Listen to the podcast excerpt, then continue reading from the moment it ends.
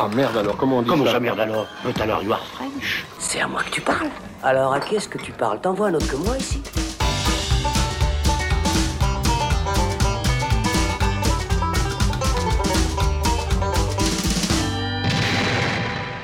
Salut, c'est Thibaut et on se retrouve dans le saloon pour un nouveau long format flashback. Vous le savez, quand une saga cinématographique accouche d'un nouvel opus, on aime bien saisir l'occasion pour revenir en détail sur la dite saga et passer en revue chacun de ses précédents épisodes.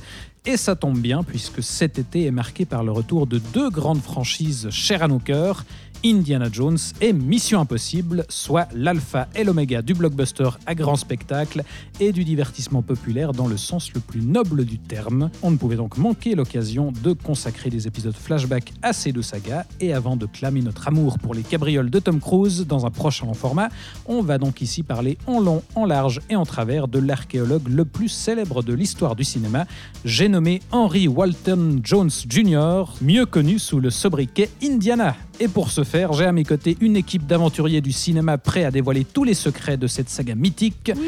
Alexandre Caporal, salut Alex. Salut Thibaut, je déteste les nazis. Ah bah c'est très bien, tu, tu- tu es du coup en, en terrain, euh, Oui. en terrain ami. Tout à fait. Euh, Patrick Dantan, toi, est-ce que les nazis c'est quelque chose euh, qui te parle? Je déteste les nazis. Mais est-ce que tu aimes les serpents?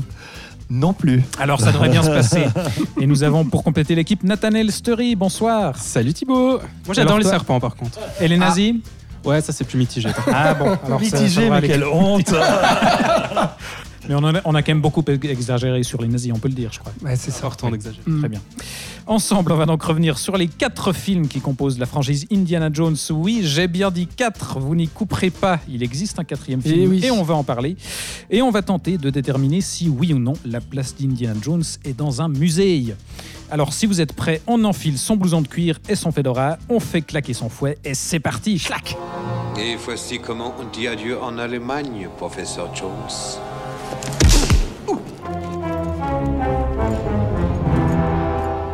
15 ans après sa dernière aventure, Indiana Jones est donc de retour. Le personnage créé par George Lucas et Steven Spielberg est en effet revenu sur les écrans le 28 juin dernier, toujours incarné par Harrison Ford, mais ce coup-ci devant la caméra de James Mangold, dans un cinquième opus intitulé Indiana Jones et le cadran de la destinée. Alors on ne va pas parler ici de ce cinquième film, on en a déjà touché quelques mots euh, sur NRTV dans l'émission cinéma en compagnie de Alex et Patrick euh, ici présents. Si ça vous intéresse, on reviendra certainement sur le film aussi dans le saloon, mais plutôt à la fin de l'été, euh, au moment de faire le bilan des sorties estivales. On peut dire que vous êtes plutôt positifs tous les deux et Voilà. que moi je suis Et un peu tiède. hein. plutôt, euh, plutôt négatif, euh, ou Oui. en tout cas assez mitigé. Tiède Voilà. en tout cas, très très tiède. Mais donc, dans l'immédiat, on va se concentrer sur la quadrilogie de Spielberg et Lucas. Et donc, avant de s'intéresser en détail euh, à chacun des films, comme la tradition, on va faire un petit tour de table pour savoir bah, quel est un peu le rapport personnel de chacun à cette euh, fameuse saga. Et on va peut-être commencer par toi, Nathanaël. Indiana Jones, euh, quelle a été ta rencontre avec lui? Comment ça s'est passé? Quelle place occupe-t-il dans ta vie? Alors pour moi c'est toute une histoire d'amour Indiana Jones parce que quand j'étais petit ma mère me disait toujours qu'est-ce qu'il est beau Harrison Ford, qu'est-ce que j'aime ces films, il faut que tu les voies. Tu as été conditionné à, Exactement à par ma, par ma mère. Et C'est vrai qu'il est beau. Ah Ça ouais. m'a frappé en revoyant les Ah, films il pour l'émission. hein. Mais vraiment beau quoi. Ah, il dégage un truc, il y a du charisme, il y a quelque chose. hein. Ah, sa petite cicatrice au menton. Ouais, ouais. Et euh, j'ai découvert euh, la saga par le deuxième film, donc Le Temple Maudit. Je devais avoir euh, 10 ans ou 9 ans, je sais plus. Et ça a été un vrai traumatisme. Ah ouais, c'est tôt pour le on voir. imagine, ouais. Pour plein de raisons. pas le plus abordable. J'y reviendrai peut-être quand on parle du deuxième film. Mais voilà, donc j'ai commencé par le deuxième film. Ensuite, euh, ma, ma- ma- mon obsession pour Spielberg a commencé à naître. Et j'ai enchaîné sur les autres. Et puis j'ai aussi également, bien sûr, comme vous tous, subi le quatrième opus euh, en 2008. Et voilà, donc j'ai beaucoup d'affection pour cette saga qui, qui est un peu dans mes sagas euh, favorites, même si j'ai beaucoup de choses à redire, mais j'ai quand même euh, de l'affection. euh, On t'avait reçu euh, pour l'émission sur Spielberg. D'ailleurs, Oui, allez c'est l'écouter ou la réécouter. Parce qu'on ne parlait Euh, précisément pas d'Indiana Jones voilà. en prévision de ce long format. Tout à fait. Et donc, ce, ce long format, bah voilà, a accouché euh, aujourd'hui. Mais euh, Nat, je me souviens plus euh, parce que ton rapport avec Spielberg, ça commence avec Indiana Jones ou c'était Non, autre chose c'était Les Dents de la Mer. que Ah oui, Les j'avais- Dents de la Mer, Non, oui, c'est juste. attends, je te dis une bêtise. Non, Les Dents de la Mer que j'avais 7 ans. Oui, oui, c'est Ouais. ça. Ah oui, donc les dents de la d'abord mer à 7 Les Dents de la Mer, ensuite le Temple Voilà, maudit. voilà. Oui, ça trois, bien. Les Dents de la Mer, Jurassic Park, Le Temple Maudit. Ah oui, les trois à la suite. bon voilà. combo. Ouais, Ça explique beaucoup de choses euh, mentalement chez moi aujourd'hui. Mais alors toi, Patrick, je crois que Indiana Jones, euh, voilà, Il va les, dire qu'il l'a vu en salle. les Bah aventures oui, de l'Arche perdue, exactement. c'était vraiment Bah euh, oui, je l'origine de tout un peu. Je l'ai, vu en, en salle. En fait, il y a eu deux films de Spielberg que j'ai découverts en salle lors de leur sortie, puis qui ont marqué mon enfance, ma jeunesse. C'était E.T. et puis Indiana Jones. Euh, le film, il était sorti en octobre 81, mais je l'ai vu à Noël avec toute la famille, parce qu'à l'époque, les films restaient très très longtemps à l'affiche. Puis je crois qu'Indiana Jones, enfin, et, le premier film, je crois, est resté presque eu- un an dans les salles. Ah euh, ouais, très ouais, très longtemps. Et franchement euh, ça a été le coup de cœur immédiat. J'ai adoré. C'était merveilleux. Ça faisait frissonner. Il y avait de l'aventure. Les serpents les trésors l'arche les, Les nazis. tout ça. Les, les- je- à l'époque j'étais encore jeune pour vraiment imaginer ce que ça pouvait représenter mais c'était bien les méchants en tout cas. Et puis voilà donc c'était vraiment une grande claque. Et puis le film exceptionnel euh, d'aventure que tu découvrais quand tu étais enfant T'avais quel âge par curiosité Ben 81, je suis né en 68, tu vois, donc euh, Ah ouais, ça fait quoi? Attends, Je suis nul en calcul euh, direct. Ça te fait comme 13 ans. 13 ans. 13 ans. Donc voilà, c'était un vrai bonheur avec ma cousine, euh, toute la famille était là. Et puis après, C'est ben, bon âge pour voir ce genre de Et film. puis à part après, ça. j'ai j'ai découvert les, les autres films chaque fois lors de leur sortie respective au cinéma. Mais du coup, euh, c'était un émerveillement immédiat, puis un plaisir, et puis une aventure exceptionnelle à, à voir qui m'a émerveillé. quoi. Ouais, mais je, je crois que ça résume assez bien le truc, c'est que c'est vraiment un, voilà, une expérience, euh, un vrai film familial. Quoi. Enfin, je sais pas dans quelles conditions tu l'as Bah, découvert. c'est toi, exactement ça. C'est exactement ça. Bah, moi, c'est tout. Enfin, je, je- je décris vraiment mon rapport à la saga, tout comme euh, Patrick et puis ce que Nat disait aussi. Euh, mais moi, en fait, je, j'avais, je me souviens vraiment, Indiana Jones, ça passait beaucoup à la télé. Il faut le dire sur les chaînes françaises, ouais, ça passait. ouais. Mais les trois films, ils passaient d'ailleurs, même en ce moment. Et alors, bien sûr, parce qu'il y a le 5 qui sort, mais je vois qu'à la télévision, sur n'importe quelle chaîne, ils les repassent. Euh, et en fait, je me souviens, gamin, tu sais, euh, je, les, je les regardais, mais en fait, je ne savais pas différencier lequel était lequel. Tu sais, c'est-à-dire que j'allumais la télé, puis ah, il y a un, a Indiana Jones, super, Harrison Ford avec son lasso, son chapeau. Et en fait, euh, je pense que j'ai j'ai vu les trois euh, à plusieurs reprises dans ma jeunesse. au, au Et- fil des rediffusions, Ouais, sans forcément savoir dans quel, sans est le Hmm. titre duquel, quel est l'ordre duquel. Et d'ailleurs, bah, c'est intéressant parce qu'en plus, il n'y a pas d'ordre chronologique, Non. parce que l'histoire, il y a un Les- les- flashback les dans dates le où ça se 2. passe, le 2 se passe avant, Exactement. etc. et Donc tout. ça m'avait un peu euh, voilà. Et puis c'est après euh, en développant ma cinéphilie que là je me suis dit, ah oui d'accord il y a cette ah oui donc c'est une trilogie il y a ces trois films là voilà ça ça se passe dans tel film et tout que j'ai remis euh, le puzzle comme ça mais euh, mais oui oui ça m'a ça m'a vraiment marqué pour toutes les, les raisons euh, évoquées et puis par contre alors moi le quatrième vous le verrez je l'ai évité jusque là et Tu l'as découvert pour je cette l'ai émission. découvert pour cette émission parce que Volontairement, tu voulais pas le voir. volontairement, bah, en fait, si tu veux, les retours critiques. Alors à l'époque, euh, les retours critiques m'avaient vraiment complètement refroidi à y aller. Et puis depuis la réputation euh, que se traîne le film, en fait, je m'étais dit non, non, non. Je, je faisais un déni, tu vois, en me disant non, mais ne regarde pas ce truc-là. J'ai pas envie de me gâcher le, Tu la trilogie. Mais ouais, en plus, la trilogie, on en parlera, se termine tellement parfaitement. euh, voilà, et puis euh, clôt vraiment un joli chapitre.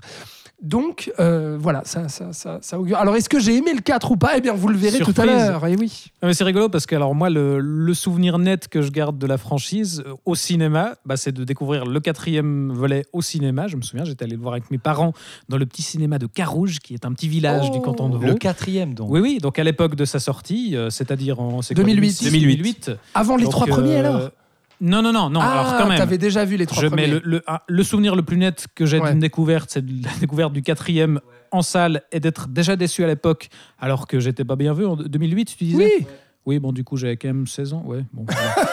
Ouais, Oh, pas bien j'étais, dans l'âge bête, comme on dit, mais suffisamment euh, intelligent pour me rendre compte que c'était pas terrible. Mais sinon, oui, les, alors, les trois premiers, je les ai découverts, mais pareil, au fil des rediffusions à la télévision, et le souvenir que je garde, c'est effectivement d'un, d'un pur divertissement familial où on est avec les parents, avec euh, ma sœur, voilà. Et puis un soir à la télé, ils passent Les Aventuriers de l'Arche perdue, puis on regarde ça, puis c'est super, puis c'est un très bon moment. Et, et c'est un, ouais, du pur divertissement populaire qui marche au premier degré. Et après, quand on commence à développer notre, euh, notre œil critique, quand on s'intéresse un peu plus en détail au cinéma, on se rend compte qu'il y a un peu plus que justement le pur divertissement euh, au premier degré. Ouais. Et que c'est euh, brillamment fait. Euh, Absolument, et c'est ce qu'on va tâcher de décrypter dans, dans les heures qui nous attendent.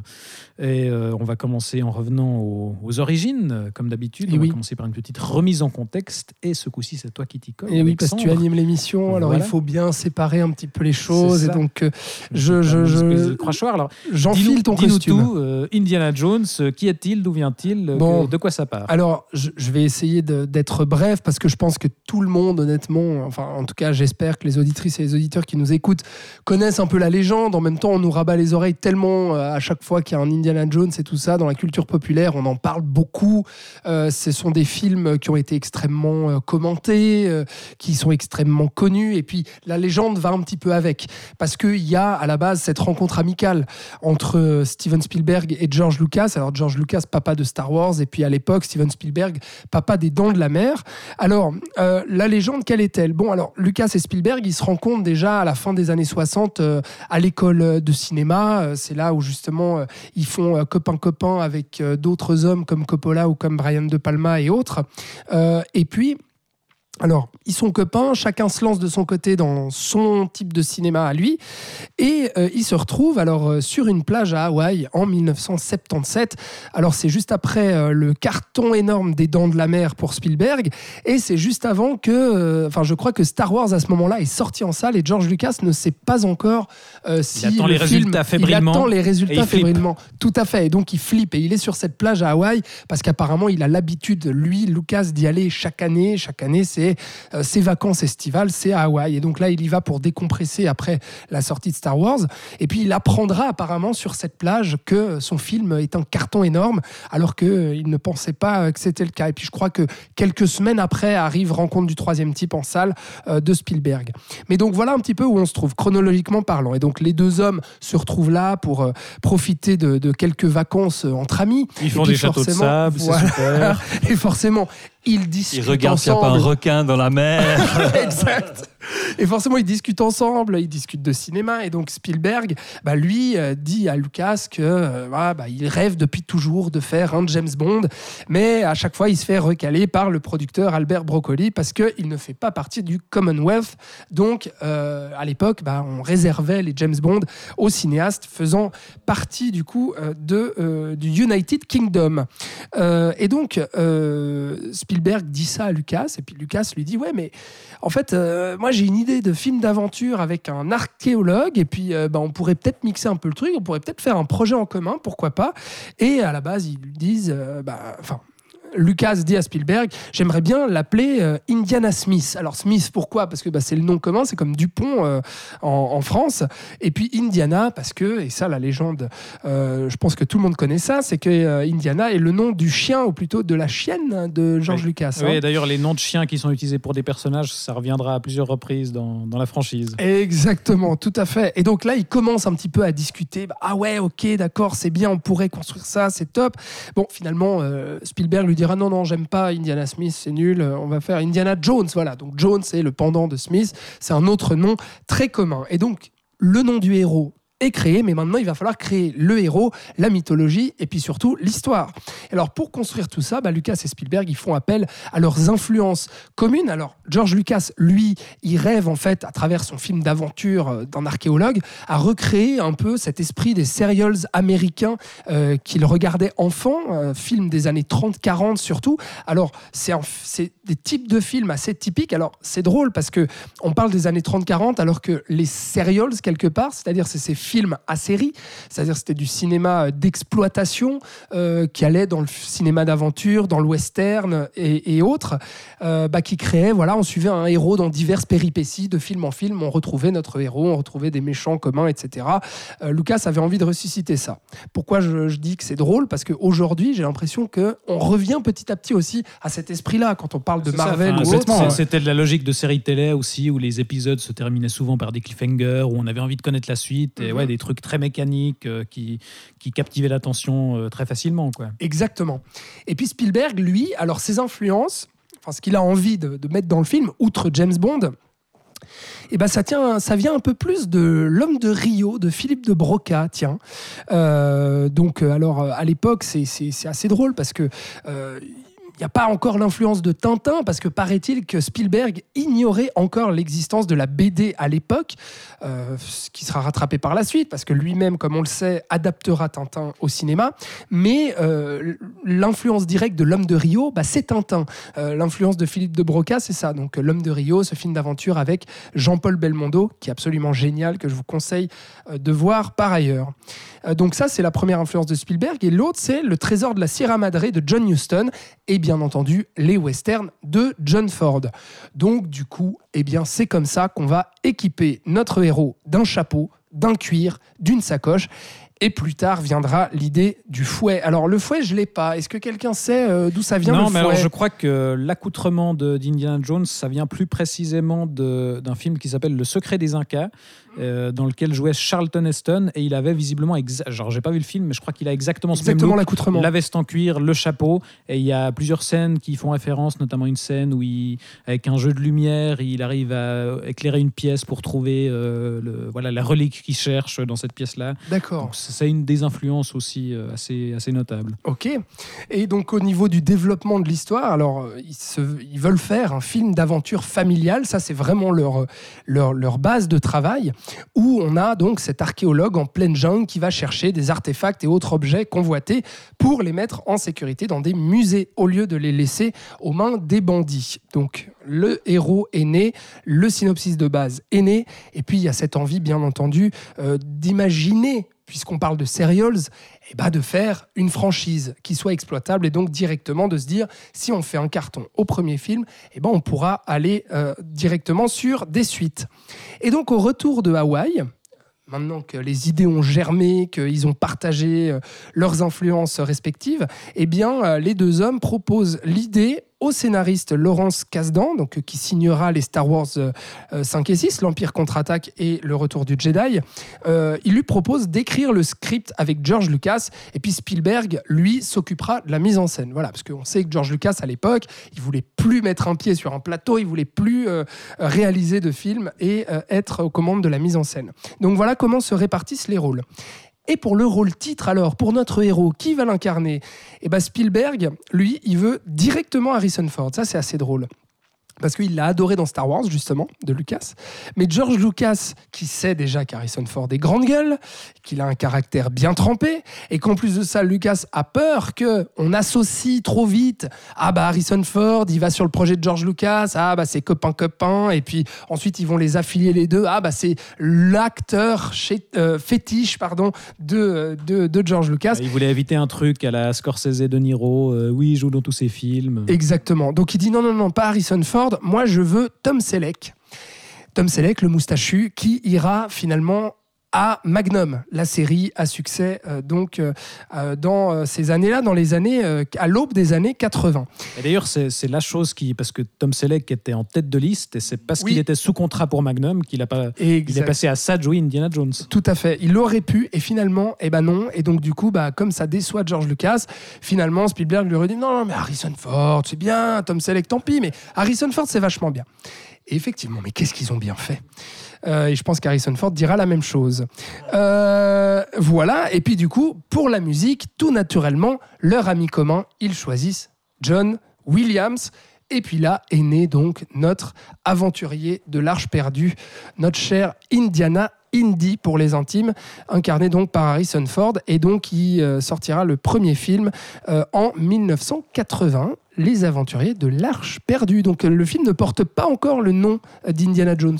Voilà. Non, il y a pas effectivement. il y a Ouais, pas ça va arriver en fait de- dans les années 2000 où ils vont changer le titre pour euh, Ah. rajouter Indiana Jones et les aventuriers de l'Arche perdue. Je pense que voilà, il y a toujours ce désir euh, des, des studios, puis comme c'est réexploité beaucoup, de, de, de- de regrouper les choses d'un point de vue marketing. C'est une formule. C'était plus intéressant. Bah, écoute, merci Eh ben voilà. Alexandre pour Écoute, j'ai cette essayé de faire remise en succinct. contexte. C'était à la fois succinct et complet.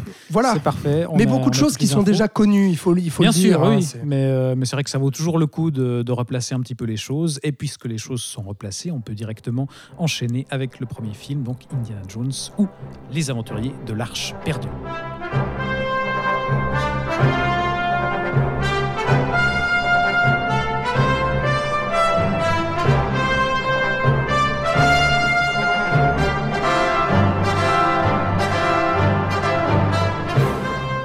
Euh, puisque c'est toi qui as eu l'insigne honneur de le découvrir en salle à sa sortie Et à oui. l'époque, Patrick, c'est toi qui vas nous parler de ce premier film. Donc, C'est c'est parti. parti. Chic, Les chic, aventuriers de l'Arche perdue. Dis-nous tout. Alors, content. a- a- avant d'attaquer le résumé du film et les choses comme ça, je voulais d'abord me concentrer un peu sur les gens qui sont génériques, les créateurs euh, du film. Puis on, on va voir assez, assez rapidement qu'avec une quantité de génie pareil, ça, a été, ça aurait été difficile de se louper. hein, on va dire comme ça. Bon, Steven Spielberg, voilà, on présente plus. hein, les Dents de la Mer, E.T., Jurassic Park, La Liste de Schindler, George Lucas. Pour rappel, on a fait un long format sur sa carrière. Exactement. Star Wars, George Lucas. John Williams à la musique. C'est un des plus grands compositeurs de tous les temps, dans un genre musique symphonique avec des thématiques pour chaque personnage. Très fort dans la composition de thèmes qui vont euh, marquer et dont on va se souvenir. hein. Il y a beaucoup de musique de films, euh, mais il y en a peu qui, à ce point-là, pour un compositeur, arrivent à marquer les esprits et deviennent des mélodies. euh, comme des chansons populaires dont on se souvient et qu'on est capable de chantonner. Alors il a commencé sa carrière à la fin des années 50, carrière qui dès les années 70 va être très liée au film de Spielberg et aussi à la saga Star Wars, bien entendu. Alors parmi ses thèmes les plus marquants et les films importants, ben, il y a Star Wars, il y a E.T., Les Dents de la Mer, tadam, tadam, tadam, voilà, Indiana Jones, Jurassic Park, Superman aussi, très joli Oui, thème, et puis Harry. Potter plus récemment, dont on se souvient tous des petits bruits de tom-tom, des petites clochettes magiques, etc. et. Au scénario, on a Laurence Kasdan. Alors Laurence Kasdan, il était également scénariste de l'Empire contre-attaque, comme tu l'as dit, de Retour du Jedi. Il a également scénarisé Bodyguard. C'est peut-être pas son meilleur scénario, Moi, Bodyguard. mais c'est un gros carton, Moi, en tout cas, quand même. Et puis, il a, il a réalisé des films qu'il a écrits euh, comme des excellents westerns qui s'appellent Silverado et un autre avec Kevin Costner qui s'appelle Wyatt, Wyatt Earp. Ils bien. sont vraiment excellents. Il a aussi réalisé une adaptation de Stephen King qui est en dessous. C'est quoi euh, Dreamcatcher, Dreamcatcher. Ah, Exactement. enfer. Sacré nanar. Et puis en, en 81, déjà, il va remporter un grand succès avec un thriller érotique, un espèce de, de- qu'est-ce qu'on va dire, Basic Instinct un petit peu avant, qui s'appelle La fièvre au corps, avec Kathleen Turner et William Hurt, qui est vraiment un gros succès à ce moment-là. Donc dans les années 80, il est au top au niveau du, du succès, de la popularité. À l'histoire avec George Lucas, on a que Philip Kaufman, réalisateur qui n'a pas fait beaucoup de films, mais des films qui sont quand même importants. L'insoutenable légèreté de l'être avec Juliette Binoche et Daniel Day-Lewis ou un super film sur la conquête spatiale qui s'appelle Let of the Hero. Ces deux films qui ont été nommés c'est aux super, Oscars ça. et ces deux films qui sont vraiment super quoi. Et On- puis la, la reprise de Body Snatchers.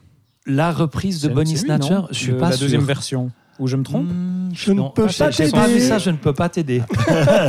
Mais en tout cas, je ne crois pas que tu l'as précisé, mais c'est avec lui que Lucas a commencé à travailler sur le projet Indiana Ouais, Jones avant ouais. de le proposer à Spielberg. Ouais. Et c'est lui qui proposera l'idée de faire du MacGuffin euh, l'Arche d'Alliance, justement. Exactement. Ce qui est très important, le MacGuffin, enfin le- le- le- l'objet de la quête dans la saga, on va y revenir. quoi.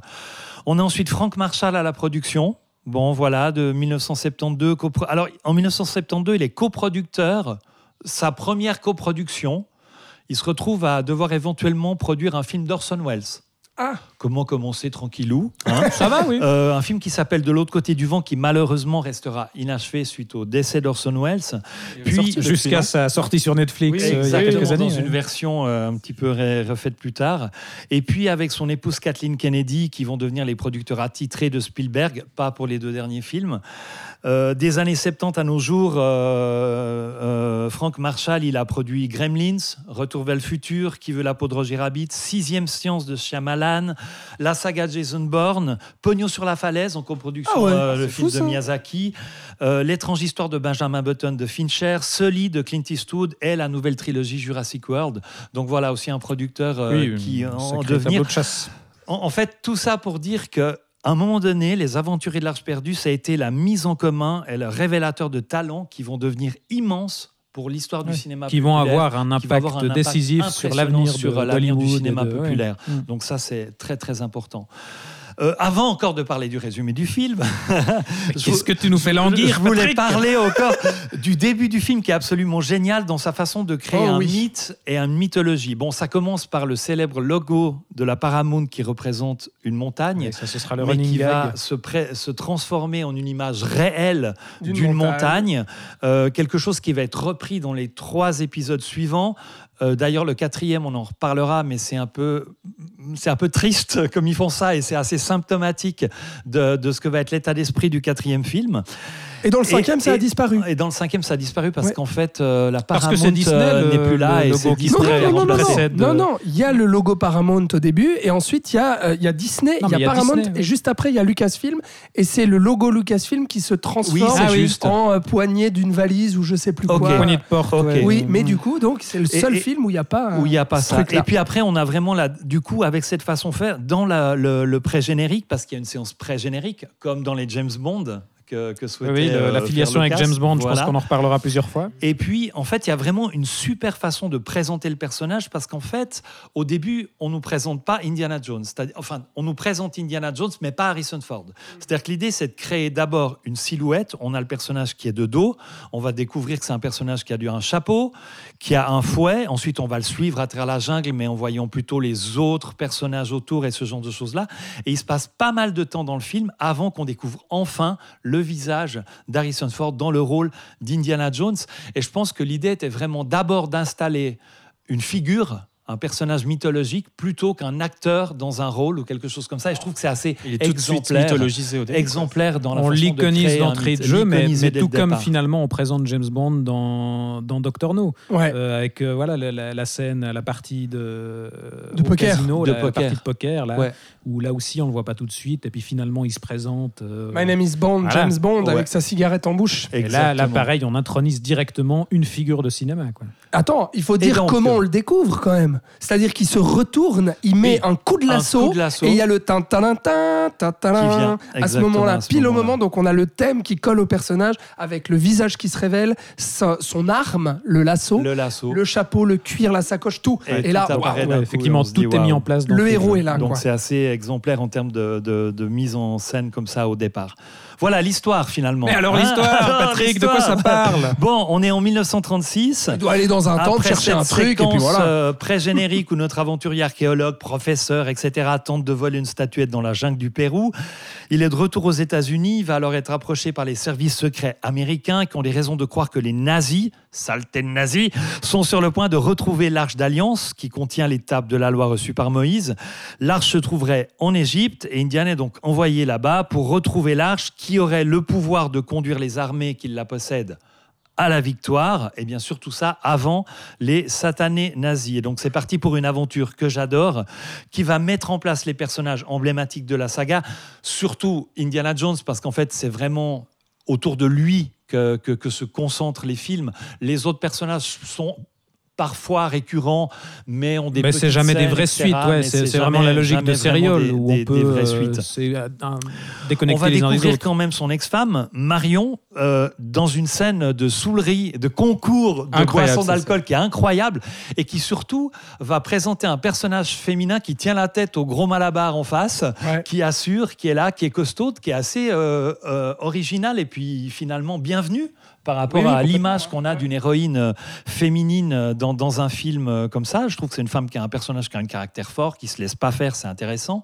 Ça sera pas le cas dans tous les épisodes. On, on- on- on va revenir, on va découvrir son ami égyptien Salah qu'on va retrouver dans, dans toutes les aventures. Les nazis. John Rhys Davis. Oui, Gimli quand même. Gimli. Oui, Les nazis qui sont assez récurrents et un méchant, bien entendu. Ici, c'est un autre archéologue, Belloc. Mais il y a aussi plein d'éléments qui vont devenir récurrents dans la saga. L'utilisation de toutes sortes de moyens de locomotion, de locomotion, des trains, des tanks, des camions, des chevaux, des avions, etc. Qui servent en plus, à part la locomotion, qui servent souvent de, de, de champs de bataille et puis de courses-poursuites assez inoubliables.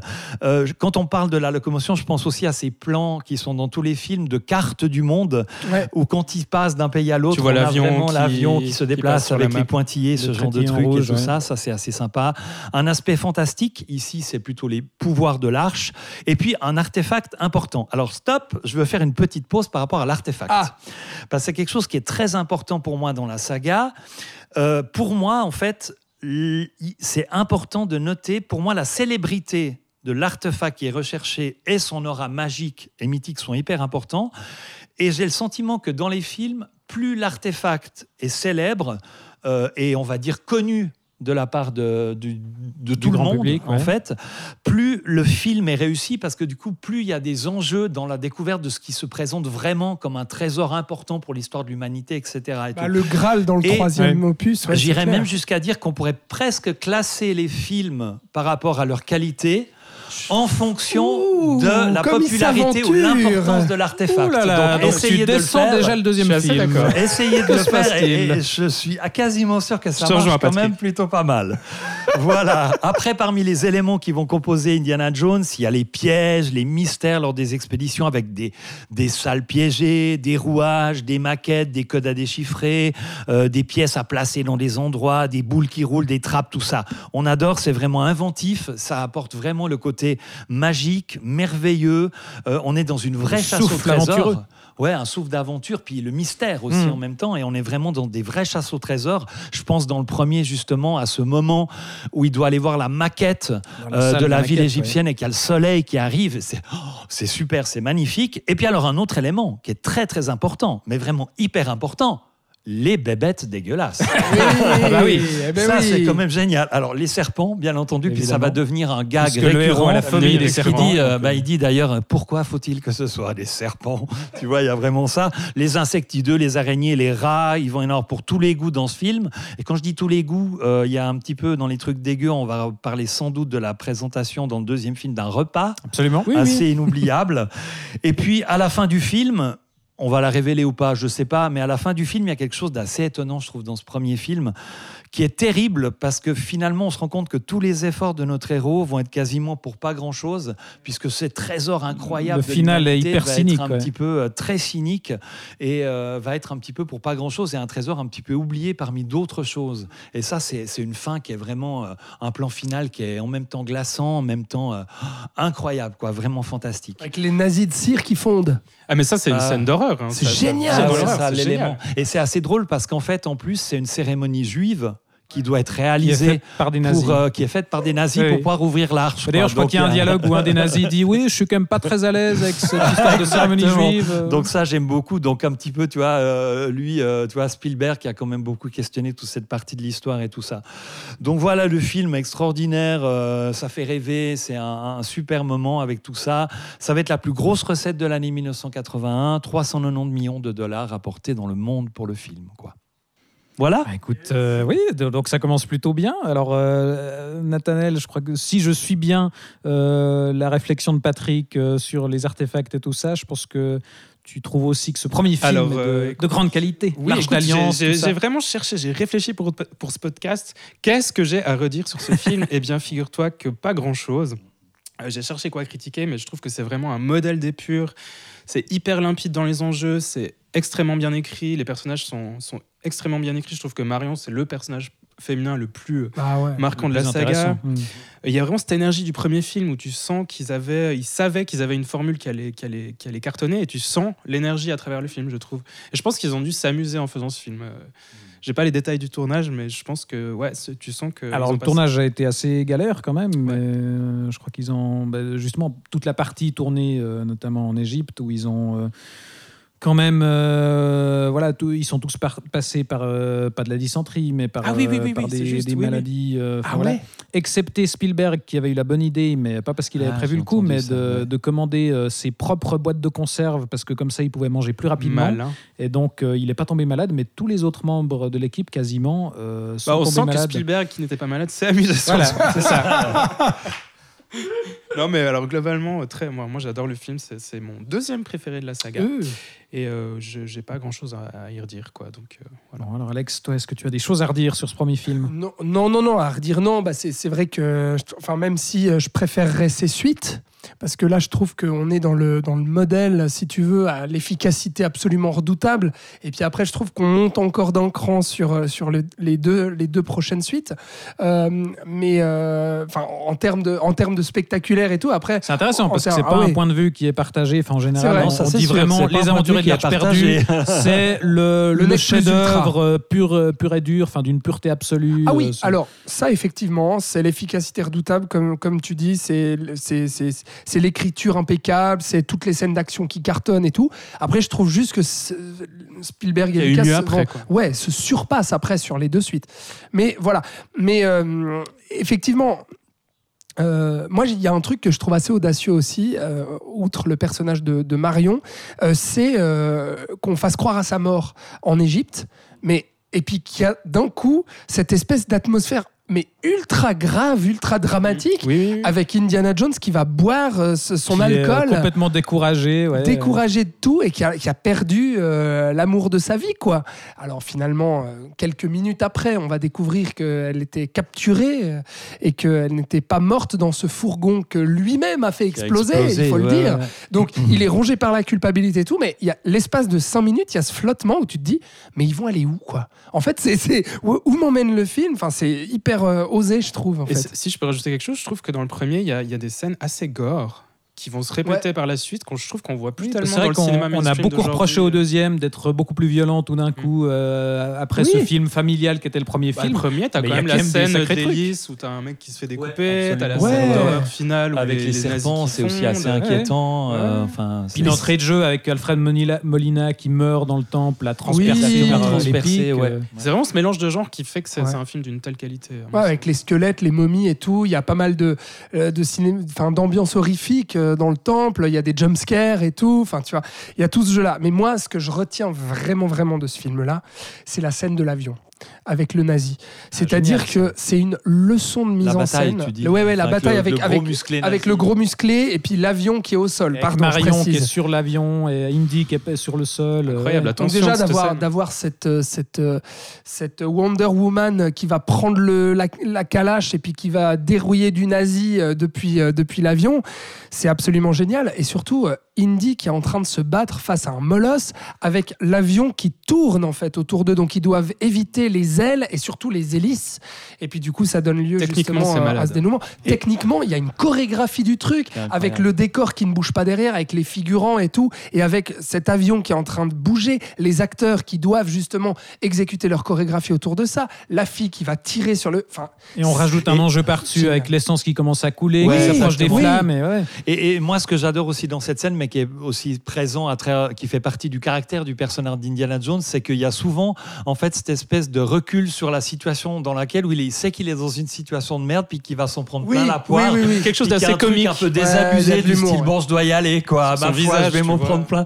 et il a vraiment ce, ce- ce deuxième degré euh, dans, la, ca- dans le caractère du personnage Très qui est assez sympa Ouais, aussi pour ça, et qui peut-être dédramatise un petit peu l'aspect euh, dur ou, ou gore ou, ou violent de, dédramatise de- et qui participe aussi à humaniser le personnage, le- l'humour, euh, voilà, tout- euh, toutes Le les scènes comiques, euh, voilà, ça, ça participe effectivement à le rendre un peu plus humain. Et euh, par exemple, la, la scène du miroir aussi, où il se prend, euh, Marion retourne le miroir, il se le prend dans la gueule. Ouais, enfin, voilà, et, et tout d'un coup, on voit un personnage qui, qui souffre parce qu'il a pris un miroir dans le nez, alors que voilà, c'est censé être un super-héros qui fait les cascades les plus improbables. Ça participe aussi à, à ramener le truc à un truc un peu plus terre à terre et, Ah, à et puis, crédibiliser euh, tout Et, ça. et ouais. puis, bon, moi, je, je suis romantique, hein, vous savez maintenant.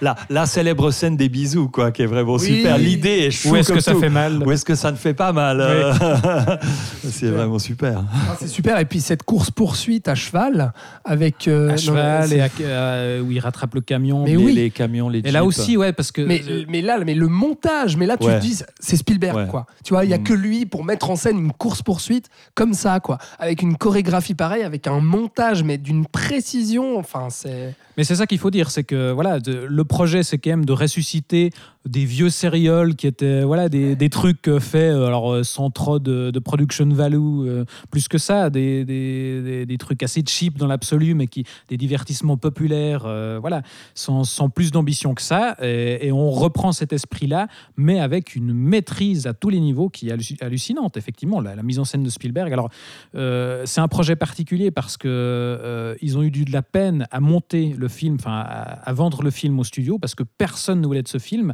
À cause, entre autres, de la réputation de- Spielberg à l'époque, qui dépassait absolument tous ses budgets. Il, faisait, il, il- il dépassait à chaque fois le, le, hum, comment, les plannings prévus, et donc il faisait exploser les budgets jusqu'à l'explosion de 1941, où là, ça, ça dépassait tous les records. Et donc, personne ne voulait euh, accepter ce truc. Plus parce avoir disaient, non, non, Spielberg, mais quoi. Enfin, Mm, Indiana Jones, pourquoi pas, mais on veut pas Spielberg. Et finalement, Paramount a accepté. Et donc, euh, Spielberg s'est engagé à respecter les budgets. Effectivement, il a, il a été beaucoup moins euh, pinailleur que les, les, euh, voilà, jusqu'à présent. Et on tournait une scène, euh, ça, ça convenait, ok, on y va. Et il est allé vraiment à l'économie. Et depuis Indiana Jones, il a plus jamais dépassé son budget. Euh, Quel homme. et, et c'est ça, c'est ça qui est hallucinant, c'est que c'est un film qui a été fait à l'économie, mais pourtant c'est parfaitement maîtrisé dans la mise en scène, effectivement, que ce soit dans l'action ou dans les scènes de dialogue aussi. Moi, moi, il y a les scènes de dialogue m'hallucinent aussi. Là, tu, tu parlais de la rencontre avec Marion, où on le présente là aussi euh, de façon iconique, où il, il apparaît d'abord en ombre sur le mur face à elle, Ouais. et on joue là-dessus. Puis l'écriture là aussi est, est hallucinante, où euh, ils se disent pas tout de suite ce qu'ils veulent. Enfin, elle, elle fait croire qu'elle a pas euh, le médaillon qu'ils recherchent, etc. Puis après, on révèle une fois qu'il est parti qu'en fait, elle l'avait depuis le début.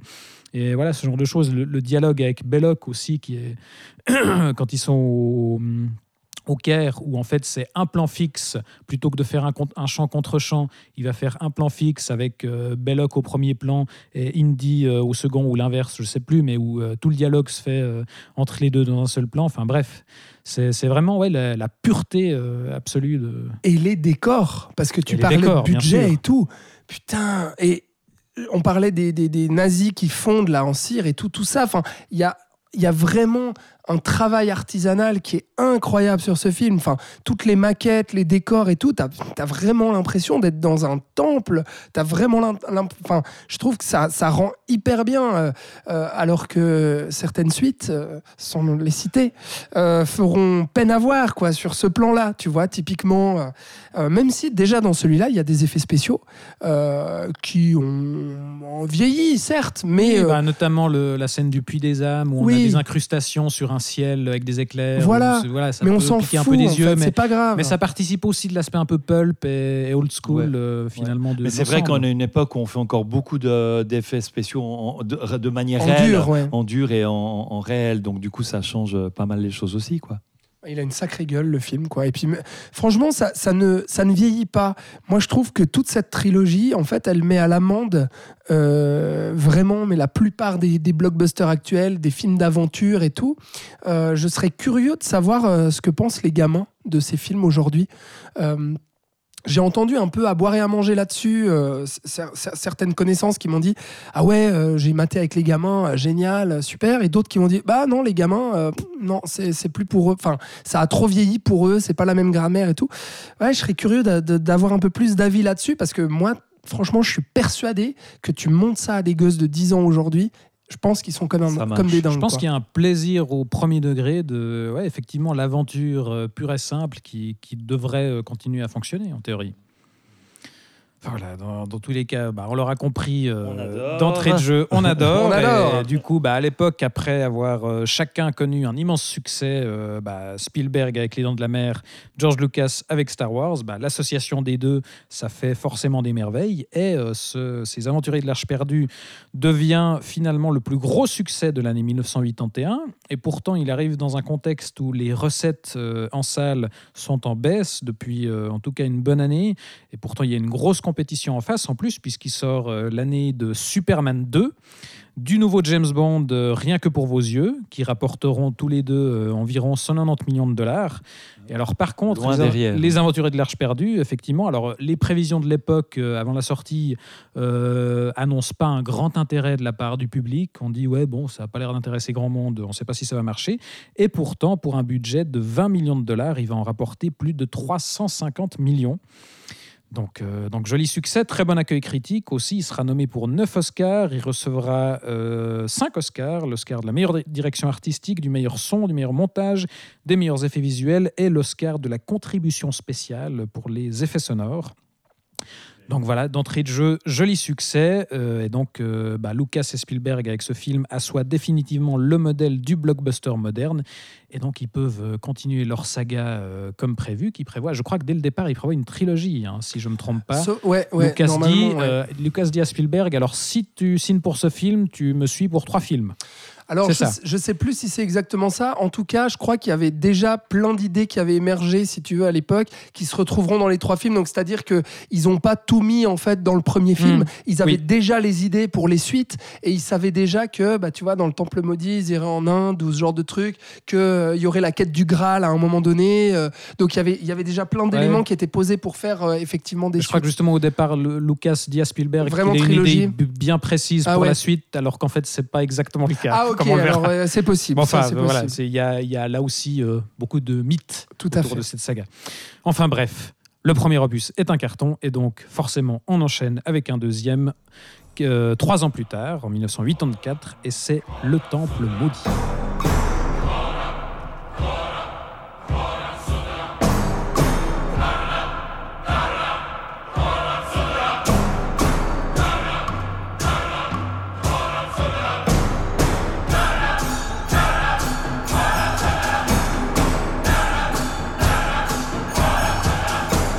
Et c'est moi qui vais vous parler de cette suite à Indiana Ah oui, Jones, c'est vrai. euh, qui est Je, un je croyais cas- que c'était Nat, mais oui. et non, c'est toi. surprise, Eh oui, c'est moi. oh. Et voilà, je suis là, on ne m'attend pas.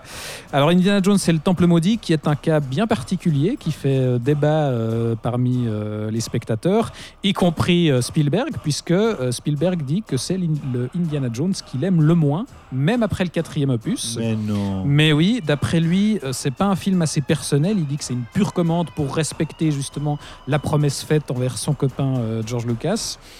Il trouve que c'est un film trop sombre. Et il va carrément Ça- jusqu'à dire la meilleure chose que je retire du- de ce film, c'est que j'ai rencontré l'actrice Kate Capshaw, qui, avec qui il s'est marié euh, quelques années plus tard. Donc voilà, c'est le bilan qu'il tire du film. C'est pas très positif tout ça. Non. Et pourtant, dans le film, on. Pourquoi tu dis que c'était pas positif? Ça n'a pas été son mariage avec Kate Capshaw, il n'a pas été heureux avec Euh, elle? alors je, je crois que oui, mais si c'est le seul euh, truc qui, re- qui Non, retire du film. Mais pourtant, bah voilà, il dit que c'est un film absolument impersonnel. Pourtant, dans le film, on, on va en discuter, mais on retrouve euh, le rapport à l'enfance, euh, les références à James Bond euh, plus que jamais, de la screwball comédie, de la comédie musicale, enfin plein d'éléments qui a priori ressemblent quand même pas mal à Spielberg. Mais alors lui, il assume absolument pas le côté sombre et étonnamment sadique par instant de cette suite. À qui venait peut-être davantage de Lucas, justement. Alors c'est ça, lui, il va complètement rejeter la responsabilité à Lucas. Il a dit oui, oui, il a voulu faire euh, comme l'Empire contre-attaque et faire une, une suite beaucoup plus sombre. Et la théorie généralement admise et que Lucas admet lui-même, c'est que il a mis euh, dans cette suite toute la colère et la frustration qu'il ressentait à l'époque, puisque à l'époque, George Lucas, il sort d'un divorce assez douloureux euh, avec sa femme euh, Marcia Lucas, qui était avec lui depuis quelques années et qui l'a beaucoup aidé, notamment dans euh, la création de, de Star Wars. ce qui explique peut beaucoup de choses. expliquer une certaine misogynie qu'on peut retrouver dans le film. On va y revenir. Non. Euh, Si peu. mais ce qui est étonnant, surtout, c'est que Spielberg aura aucun problème plus tard à réaliser des films quand même plutôt sombres. Il fera même une suite à Jurassic Park assez semblable au Temple maudit en termes de tonalité euh, plus sombre et aussi plus sadique euh, euh, dans le traitement des personnages.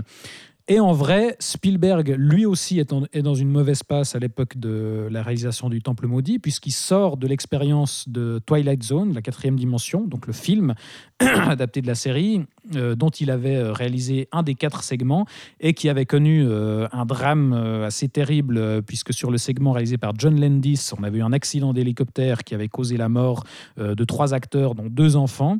Et donc Spielberg, à l'époque, s'était un peu détaché du truc, mais voilà, ça avait, ça avait beaucoup affecté sa vie et sa carrière. Et donc, ce Temple maudit, c'est a priori un film aussi personnel pour Lucas que pour Spielberg. On va tâcher de voir pourquoi. Allez, euh, à la base, donc pour cette suite, euh, on a très rapidement la décision de faire une préquelle aux, aventuriers de l'Arche perdue, de faire un- un- une histoire qui se passe avant, pour éviter de réutiliser les nazis comme antagonistes, même si fondamentalement ça, ça aurait pas si empêché. Ça va revenir après. Voilà, et puis fondamentalement, on aurait pu faire une suite qui se passe après sans utiliser les nazis, mais en tout cas, c'est la Ouais, justification qu'ils j'ai- donnent. j'ai jamais compris ça. Je part sais ça. pas non plus, mais, euh, mais voilà. Et dès le départ, en fait, on a effectivement la volonté de faire une suite plus sombre, façon l'Empire contre-attaque, justement. Et la première idée de Lucas à l'époque, c'est de situer ça dans un château hanté en Écosse, donc euh, avec une- un truc qui va lorgner plutôt du côté de l'épouvante. Mais rapidement, Spielberg euh, va dire non parce qu'il sort de la production de et a priori de la réalisation de Poltergeist. Et donc, il va lui dire à Lucas Non, mais les trucs de fantômes, moi, c'est bon, j'ai donné, euh, je veux faire autre chose.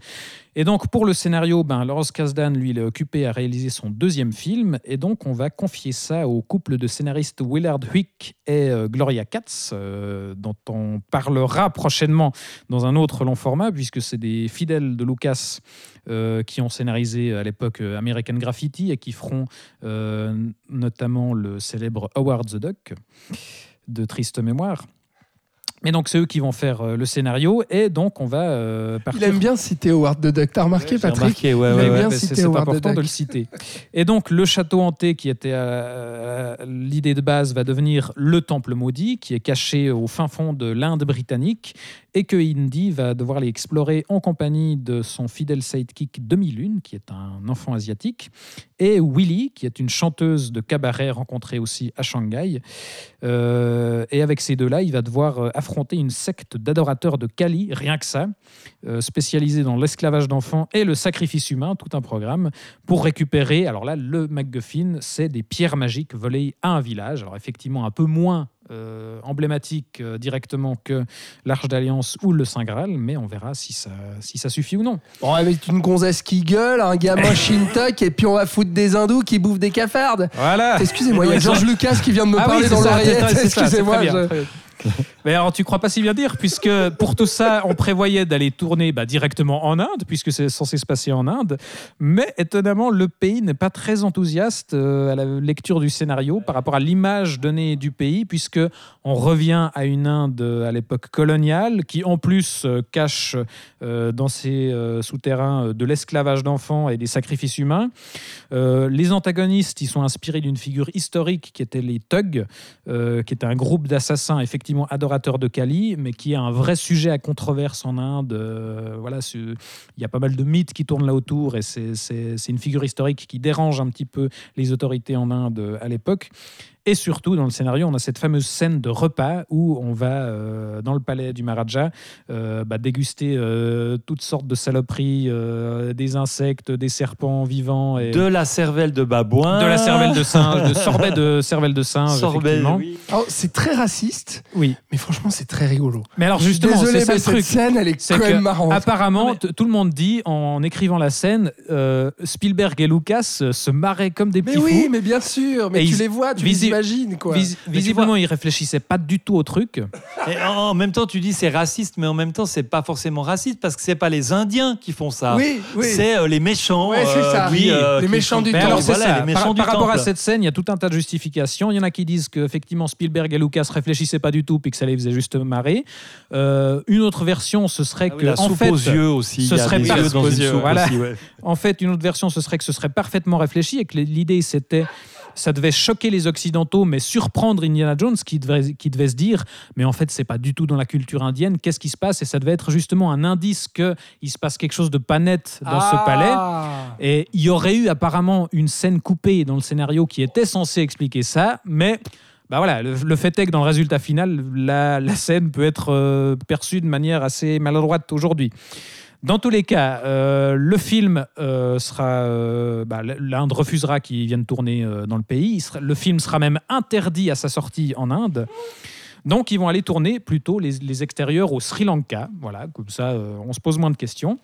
On va chez les autres bouffeurs de curry à côté. là. Putain, pardon, il y a vraiment Georges Lucas qui il faut insiste. qu'il arrête. Qu'est-ce qu'il dit? Il te possède Mais par, la, oui, mais je suis par la pensée, quoi. Bah grâce à son crâne de cristal. Et- Exactement.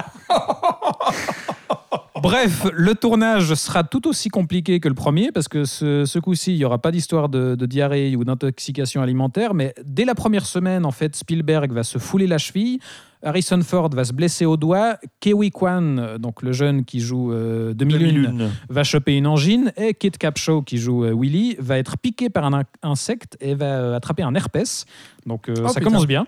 Est-ce qu'on peut dire que 2001 a reçu un Oscar cette année? Ben oui, Kewi Kwan, qui est revenu dans euh, Everything Everywhere All at Once, ouais, ouais, ouais. qui a fait son grand retour et qui a euh, enfin euh, reçu. Et qui a fait un petit shout-out à Spielberg euh, en disant euh, merci de m'avoir repéré à l'époque euh, quand j'étais gamin et que j'ai joué dans Indiana Jones. Aujourd'hui, je remporte un Oscar. absolument. Dr. Jones. Tout à fait. Enfin bref, tournage sur, euh, en extérieur compliqué. Le tournage en studio, euh, c'est pas mieux puisque Kate Capshaw est terrorisée par les insectes et elle prend des calmants, des calmants pardon, pour, euh, pour tourner la scène. Et donc, euh, quand elle joue, euh, bah, Elle est joue complètement pas. stone. Ah, je savais pas ça. ouais, ouais, elle est complètement Excellent. stone quand elle tourne la scène avec les insectes. Harrison Ford se chope une hernie discale. Il est en arrêt de travail pendant deux mois. Donc euh, voilà, c'est un bref. euh, Ah, c'est cool. ouais. c'est- le développement est assez douloureux, mais malgré tout, tout le monde s'amuse quand même beaucoup. Et en premier lieu, malgré ce qu'il a l'air de dire, Spielberg s'éclate. Euh, Si on regarde des images de tournage, il a l'air de s'amuser comme un petit fou. A priori, la présence de Kate Capshaw n'y est pas pour rien. Mmh, Voilà, voilà, voilà. Et le résultat, finalement, bah, c'est un mélange de ces deux aspects. C'est qu'on en a chié, mais en même temps, on s'est amusé. Et euh, du coup, bah, à l'arrivée, on a un film qui est à la fois douloureux et ultra fun. euh, puisque, bah, revenons à la base, c'est une préquelle. Donc, on a l'aspect régressif, euh, c'est-à-dire enfantin. Mais aussi une suite qui est beaucoup plus sombre et cruelle que, son que le premier opus. On l'a dit, il y a une certaine misogynie qu'on peut reconnaître au film, puisque euh, le personnage féminin de ce film euh, alors, excite euh, la Marion ultra badass et aventureuse, et voilà, qui ne qui s'en laisse pas remontrer du premier film. Là, le personnage de Willy, il est moins, bien moins moderne quand même, un chouïa trop caricatural, on pourra dire. Mais elle est drôle. Alors, elle est drôle, mais elle passe quand même une bonne partie du film, À en tout cas au hurler. début, à À hurler. hurler, à trouver, à avoir peur tout le temps. À se dire, oh là là, je me suis cassé un euh, ongle, c'est- ouais, ouais, Pas être tout. foutu d'aller chercher ce bouton pour empêcher qu'il s'empale sur des pics, merde Ah ouais. Alors, la séquence où ouais, Indiana Jones et Et pris Les piège, sont sont pris au piège dans, pris une dans un pièce. piège où les, des pics descendent du plafond. Ouais, effectivement, Elle, elle met un peu de temps à trouver le, le bouton. Mais donc voilà, la, la première partie, euh, je trouve que ça s'arrange dans la suite à partir du moment où il y a cette scène justement de screwball comédie entre les deux, où ils sont entre les deux chambres. Et, euh, ah, je- j'espère qu'il va venir, puis en fait ils s'attendent les deux d'un côté, puis personne vient. C'est un peu la grande vadrouille. euh, Oui, mais ça marche assez bien. Il y a un côté, Voilà. euh, scène de vaudeville euh, à Ah la ouais. française, Ouais. un petit peu comme ça là, dans, dans cette scène-là. Mais à partir de là, je trouve que son personnage s'arrange, mais dans la première partie, c'est un vrai problème, reconnaissons-le. Ouais, ouais. Au-delà de la misogynie, il y a une vraie violence et un vrai sadisme dans ce film-là, parce qu'on a quand même euh, ben, un sacrifice humain avec cette scène du cœur Où arraché. il arrache le cœur. qui, ouais. qui est quand même assez euh, caractéristique. Le- une scène où Indiana Jones est possédé et va frapper carrément demi-lune, donc il frappe un enfant. Euh, Et, et on- puis même le, le méchant est un jeune enfant en fait, qui enfant, dirige un peu. Bon, il est un peu possédé. et Le tout, jeune Maharaja, possédé. oui, Le jeune oui. Maharaja est vraiment très très Mhm. cruel aussi. Indiana Jones sur sa poupée vaudou. euh, Ouais, Oui, il est oui. très très Ah oui. mauvais. ouais. Génial ça. Et voilà, et tout, tout cet aspect violent justement va, va faire un comment va être assez historique puisque le film va d'abord être classé euh, PG, euh, mais euh, à la sortie il y aura euh, rapidement des plaintes de parents qui vont être choqués de oh là là mais qu'avez-vous fait de Indiana Jones ce héros euh, de nos enfants? Et dans le même temps il y a Gremlins qui va subir les mêmes critiques. Et donc ça va mener à la création du fameux PG-13 et d'ailleurs Ouais, ce qui sera entre autres sur suggestion de Spielberg qui va dire bah il y a ces plaintes créer une nouvelle catégorisation d'âge. Exactement. Ouais, ouais. Pour, Il y a- il y a- voilà, ça existait 13 ans pas en fait effectivement avant le PG-13. Ah, Le film aurait passé à une restriction en dessous de 17 ans s'il n'y avait pas eu cette classification. Donc c'est incroyable de penser que l'association du cinéma américain a créé une catégorie spéciale d'âge pour ce film-là en fonction on de certains de son quoi. contenu, quoi. Tu vois, c'est assez fou. Mais ça montre déjà aussi le, la, la force, le pouvoir qu'avait Spielberg et aussi euh, l'attente autour du film pour, euh, pour créer quelque chose comme ça, quoi. Bien sûr, et, quelle attente Parce que du coup, euh, voilà, vu, la tournure que ça prend, bah, le film sera très mal reçu par une grosse portion des fans qui va vraiment considérer ça comme une trahison. Je l'ai dit, le film est carrément renié par Spielberg, et pourtant, bah, on retrouve euh, à côté de cet aspect euh, hyper noir et hyper sadique, bah, tout le côté aventureux et, fun du premier opus. Dès le début, en fait, si on prend les premières déclarations de Spielberg avant la sortie du film, il présentait vraiment cette suite comme euh, un pur film popcorn avec beaucoup de beurre, disait-il. Donc euh, c'était vraiment l'idée de, de- de faire la suite plus plus du premier film. Et pour ça le coup, bah oui, ça, ça propose quand même son lot de séquences spectaculaires, notamment trois séquences ultra spectaculaires. Patrick, arrête de dandiner. Ridandine Notamment trois séquences euh, pour lesquelles on retient généralement le film et qui sont d'ailleurs, je crois que tu, le- tu, tu faisais référence, qui sont des séquences abandonnées du premier script en fait, des Aventuriers de l'Arche perdue, qui sont recyclées dans ce deuxième film. C'est le passage à Shanghai, puisque à la base dans les Aventuriers de l'Arche perdue, Tout à fait. le fameux bâton de rat qui permet de trouver où est l'Arche d'Alliance, il devait être euh, divisé en deux parties, dont une était cachée à Shanghai. Et donc ça, on va réutiliser dans ce film-là. La chute du canot, pneuma- la chute du canot pneumatique depuis l'avion, c'était déjà censé être dans le premier film, on retrouve dans ce film-là. Et la poursuite finale en chariot euh, dans les mines, c'était aussi censé être dans les Aventuriers de l'Arche perdue, on va réutiliser ici. Et donc là, on a d'entrée de jeu une ouverture euh, dans le club Obi-Wan, d'ailleurs, Oui, à Shanghai, petit clin wink d'œil. wink. Mhm. Euh, où on démarre par un numéro de cabaret. Où, euh, voilà, où euh, Willie Scott euh, fait une reprise de. C'est quoi Everything Goes, je crois Ouais. Anything Goes Mhm, mhm. C'est une scène très James Bondesque d'ailleurs. Ah, Absolument. bah, c'est clair. D'entrée de jeu, numéro de comédie musicale où on se dit à l'époque, euh, mais il faut, faut que Spielberg fasse une comédie musicale. Heureusement, depuis, il en a fait une et il a livré un chef-d'œuvre. Euh, et effectivement, on a une ouverture qui fait très James Bond parce qu'on retrouve Indiana Jones s'habiller comment? Le En- costume de Goldfinger. en costume blanc Eh avec oui. euh, la petite rose rouge. Euh, on a affaire à une rencontre tendue autour d'un verre Mais avec euh, ouais. des truands chinois. On essaie d'attraper des diamants, etc. On se les passe Mhm. parmi et tout, dans une chorégraphie assez incroyable, d'ailleurs au Incroyable. niveau de la circulation non, des mais diamants dans cette scène, c'est ouverture, mais incroyable. cette ouverture, quoi. Ouais. La- L'atmosphère du début m'a fait penser à un autre film de John Carpenter qui s'appelle Big Trouble in Little China, qui est aussi Oui. un petit peu dans le même genre d'atmosphère avec le fantastique, pas Moins le James mais- Bondesque. Ouais, Si, moins non, non. James Bondesque, mais plus dans l'atmosphère de Shanghai, quoi, Si, si, je de, suis d'accord. De l'époque. Je suis des d'accord. Chinois dans Mais les j'allais dire, Non, mais il y a- y a- je suis d'accord, il y a plein de Chinois. Mais non, mais il y a aussi le côté, euh, tu vois, club, restaurant, oui, oui, oui, oui, oui, tout, oui, euh, oui. Oui, il y a le pas mal de, concept il y a pas mal de néons aussi dans les deux. Et un petit peu aussi le côté aventurier, parce que dans le film de Carpenter, on retrouve un peu un personnage qui aurait pu devenir une sorte d'Indiana Jones aussi. Non mais la, la mise en scène de cette intro, s'il vous plaît, super. avec le diamant qui roule, qui passe Ouais. d'une main à l'autre, C'est brillant qui comme un diamant. qui- Qui est exactement. perdu dans les glaçons qui sont répandus au sol. euh. Et les, les, les, les mano à mano et tout, enfin Les tout, chorégraphies sont les chorégraphies avec euh, les, les, les nanas en French cancan qui, enfin, qui passent et tout devant la caméra. Enfin, c'est hallucinant pour, pour se dire que ça part vraiment en trombe cette intro quoi. Ça part de ça. De jeu, ouais. On y va dans un avion avec des, avec des Chinois qui vont dire Ouais, bah voilà, on va cracher l'avion. Nous, on se barre avec le seul parachute du truc.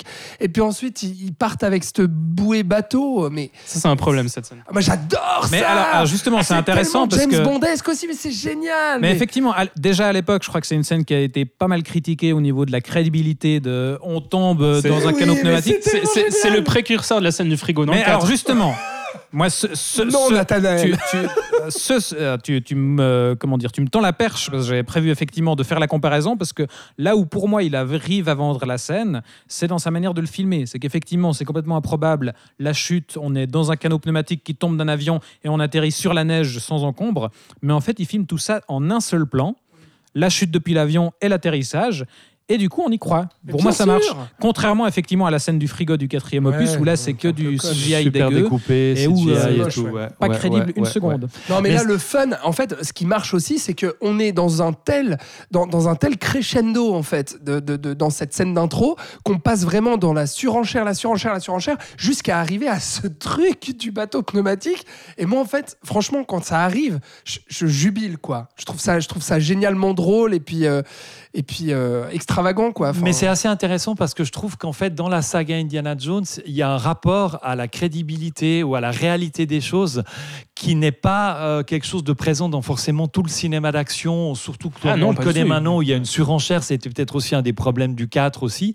C'est-à-dire que il y a quelque chose où on croit que ça peut exister vraiment. Il y a quelque chose qui, malgré quelques éléments fantastiques euh, qui sont amenés, reste de l'ordre de quelque chose de tout à fait crédible dans notre monde euh, Ouais. tel qu'il existe. Ah, moi, cette scène du Et- bateau, c'est et- la et- seule et de la certains, trilogie tout d'un coup, ça, ça, ça pique, quoi. Et, et certains débordements de cette réalité euh, sont difficiles, je trouve, à l'intérieur de la saga quand ils interviennent. Quoi. Il y a Voilà. quelque chose de presque cartoonesque dans ces scènes. Mais oui, Oui, exactement. bah, complètement. Exactement.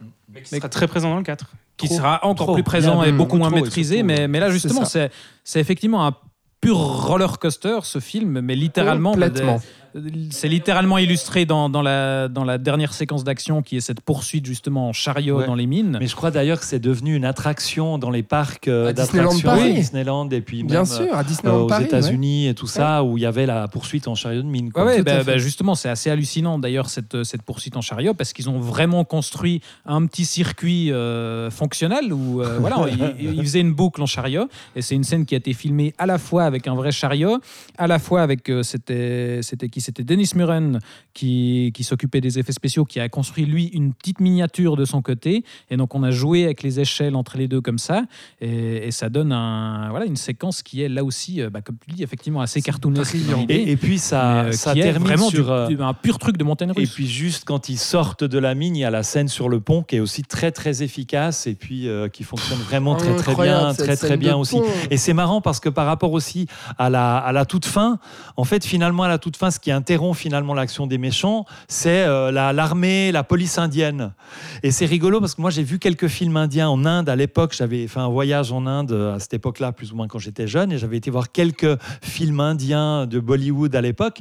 Et très souvent, dans les films indiens, à la fin, c'est le gros bordel et puis ils continuent à se taper et finalement la police arrive et, f- et- et règle tout. C'est-à-dire qu'il y a la, la société, les, les- les policiers, le- l'ordre qui est représenté, qui amène ça. Et je trouvais assez amusant en revoyant le film de voir qu'il y a cette chose-là qui est aussi présente et finalement c'est cette police-là qui vient mettre un terme aux agissements vraiment des, des méchants.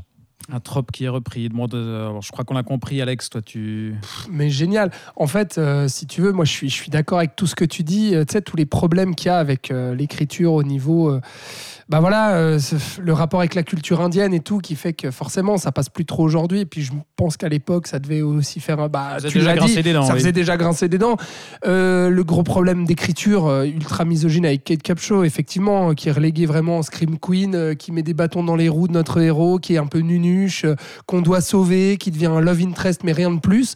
Ce qui n'était pas du tout le cas de, de Marion, justement, qui était vraiment cette action woman à la fin. Moi, ça, ok. Tout ça, je trouve que c'est vraiment un problème. Mais en fait, j'arrive, euh, c'est c'est peut-être ma condition euh, d'homme blanc, euh, cisgenre, n'est-ce pas, qui fait que j'arrive à fermer les yeux dessus.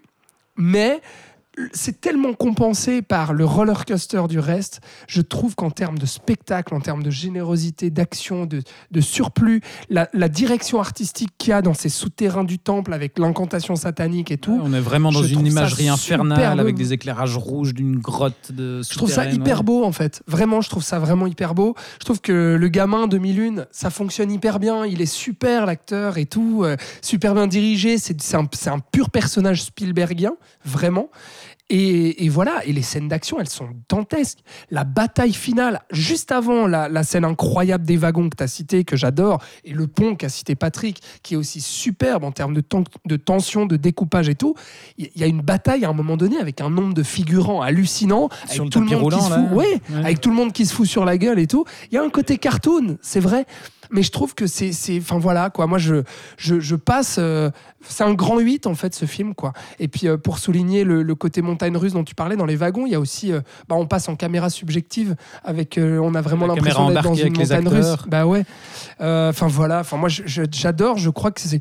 Je, je sais pas trop comment les classer, mais c'est peut-être mon préféré de la saga parce que je trouve qu'il détonne un peu, tu vois. J'adore le 1, j'adore le 3. Mais celui-là, je trouve qu'il y a, y a- y a quelque chose dans, enfin voilà, dans, dans l'action, le spectacle, la noirceur, euh, le sidekick du gamin. Euh, voilà, il y, a- il y a plein de problèmes à côté, comme on les a cités, c'est vrai, et je, je les reconnais. Mais tout le reste, c'est tellement génial, quoi, que moi, je, je jubile encore de le revoir et de le revoir. Oui, alors à part cette scène des- du canot pneumatique. euh, Alors écoute, euh, ben, comme je l'ai dit avant, moi c'est le premier que j'ai découvert, donc ça a été un vrai choc pour moi et pendant des années c'est resté mon épisode préféré. J'ai aujourd'hui quelques réserves par rapport euh, à ce qu'on a dit. Euh, je, je trouve que c'est un film assez grossier. euh, dans ce que ça raconte, comme, comme on l'a dit, hein, c'est- vraiment un peu le, le- le héros occidental blanc qui va sauver les pauvres petits-enfants esclaves indiens, euh, des méchants indiens euh, sataniques. Enfin voilà, C'est vrai, il y a quelque chose qui manque un peu de subtilité et je trouve que même carrément, ouais, tu peux Ouais. y aller. hein. Ouais, ouais. Et, et- et là, en le revoyant pour le podcast, j'ai eu de la peine à, me, à prendre du recul là-dessus. de ça. Hmm. Heureusement, comme tu l'as dit, il y a toute cette générosité, euh, des aspects techniques hallucinants qui font que j'apprécie toujours énormément le film. hein, mais, mais je pense que pour moi, c'est celui de la, de la trilogie qui, qui, qui me, qui, qui met le moins à cœur. euh, voilà. Ouais, Ouais. qui te rebute un peu par tous Voilà, ces aspects-là. justement, moi, moi, je crois que j'ai besoin de subtilité à mon âge. Ça arrive. C'est Même au vrai, c'est vrai, c'est vrai. Oui, alors Patrick, toi qui as découvert le premier en salle, est-ce que tu fais partie de ces fans Et à ton âge, qui se sont sentis trahis par cette suite Non, On dit pas qu'est-ce qu'on a fait à mon j'ai- Indiana j'ai- Jones Non, j'irai pas jusque là parce que c'est vrai qu'en même temps le spectacle il est là, le plaisir qu'on y prend, comme tu dis, le côté roller coaster, c'est- vraiment chouette quoi. Maintenant, c'est vrai qu'il y a un décalage un petit peu. On n'est pas dans une vraie suite, enfin une vraie préquelle sur le même personnage. C'est-à-dire que tout d'un coup, la quête archéologique est vraiment au deuxième au deuxième plan. L'important c'est de d'aider ces gens du, du village dont les enfants étaient enlevés. Euh, c'est vraiment euh, Indiana Jones. Il n'a pas un rôle d'archéologue qui cherche vraiment un artefact à Plus priorité. d'aventurier pour le coup. Mais ouais. c'est plus un rôle d'aventurier euh, vengeur, enfin qui va pas venger, mais en tout cas libérer, libérer quelque chose. Donc on décale un petit peu par rapport au personnage. euh, et par rapport à ce qu'ils ont créé dans le premier, Euh, il y a une noirceur ces choses-là. Voilà aussi, c'est pas forcément mon préféré. Je pense que c'est un film qui, du coup aussi, par rapport, il va plus se rapprocher peut-être du côté un peu plus cheap des pulp, enfin ce que tu disais, ou des céréales ou ce genre de choses-là, à mon avis aussi. Il est peut-être moins pur dans la façon dont il est fait, avec des Mais effets. tu trouves qu'il fait cheap justement? Non, mais il y a un côté peut-être un peu kitsch, petit, quoi. Un petit peu Ouais. kitsch, un Ouais, petit ouais, peu, ouais. tu vois, un petit peu en dessus au niveau du Toujours à kitsch, la qui va peut-être ça, ouais. vieillir peut-être un petit peu plus vite que certains autres films. Mais après, c'est une espèce de lancer en avant comme ça d'aventure qui est assez sympathique. Mais je pense que c'est un qui vieillit un petit peu plus que, que les autres et qui est moins dans, dans l'épure du vrai film d'aventure, quoi. D'aventurier. Bah, très bien, donc une suite effectivement assez surprenante, on le comprendra, et du coup des résultats légèrement en dessous du premier, puisque ce coup-ci, budget de 28 millions de dollars, il va rapporter 330 millions, donc un petit peu moins que, que le premier film, mais ça reste quand même un beau succès qui permet euh, d'envisager comme prévu un troisième épisode, et ce sera donc la dernière croisade en 1989.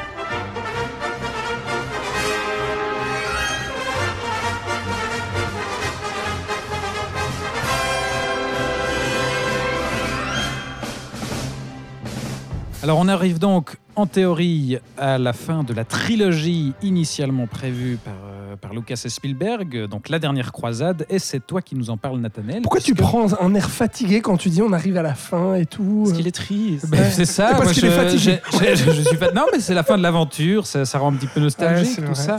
Et on verra que c'est largement pas la fin de l'aventure, c'est ça qui me rend triste aussi. Euh, mais oui, Nathanaël, tu nous disais en début d'émission que c'était a priori ton épisode préféré, le troisième. Tout à fait. Dis-nous pourquoi. Je vais vous dire pourquoi, tout à fait. Donc, euh, je vais d'abord résumer un peu le film parce que, quand même. Euh, donc, de quoi ça parle? Tout d'abord, on suit les débuts d'Indiana Jones adolescent, incarné par l'extraordinaire, je pèse mes mots, River Phoenix, paix à son âme. Donc, on le suit, euh, il, est, scout au début du film et on va, il, va, surprendre en fait un aventurier qui- qui trouve une croix, une croix dorée, et naïvement, il va se dire il faut euh, remettre ce trésor dans un musée. Voilà. C'est- Ce qui est d'ailleurs excellemment bien fait, je trouve, parce qu'on ne sait pas tout de suite que c'est lui, Indiana Jones. Oui, Ouais. oui, tout à fait. ouais, une ouais. scène avec deux scouts et on voit un aventurier de dos avec une veste en cuir, un chapeau. On pense et que on se c'est dit, lui, bah, c'est Indiana. Jones. Puis finalement, l'autre scout va appeler euh, Indy et donc on se ah oui, c'est lui.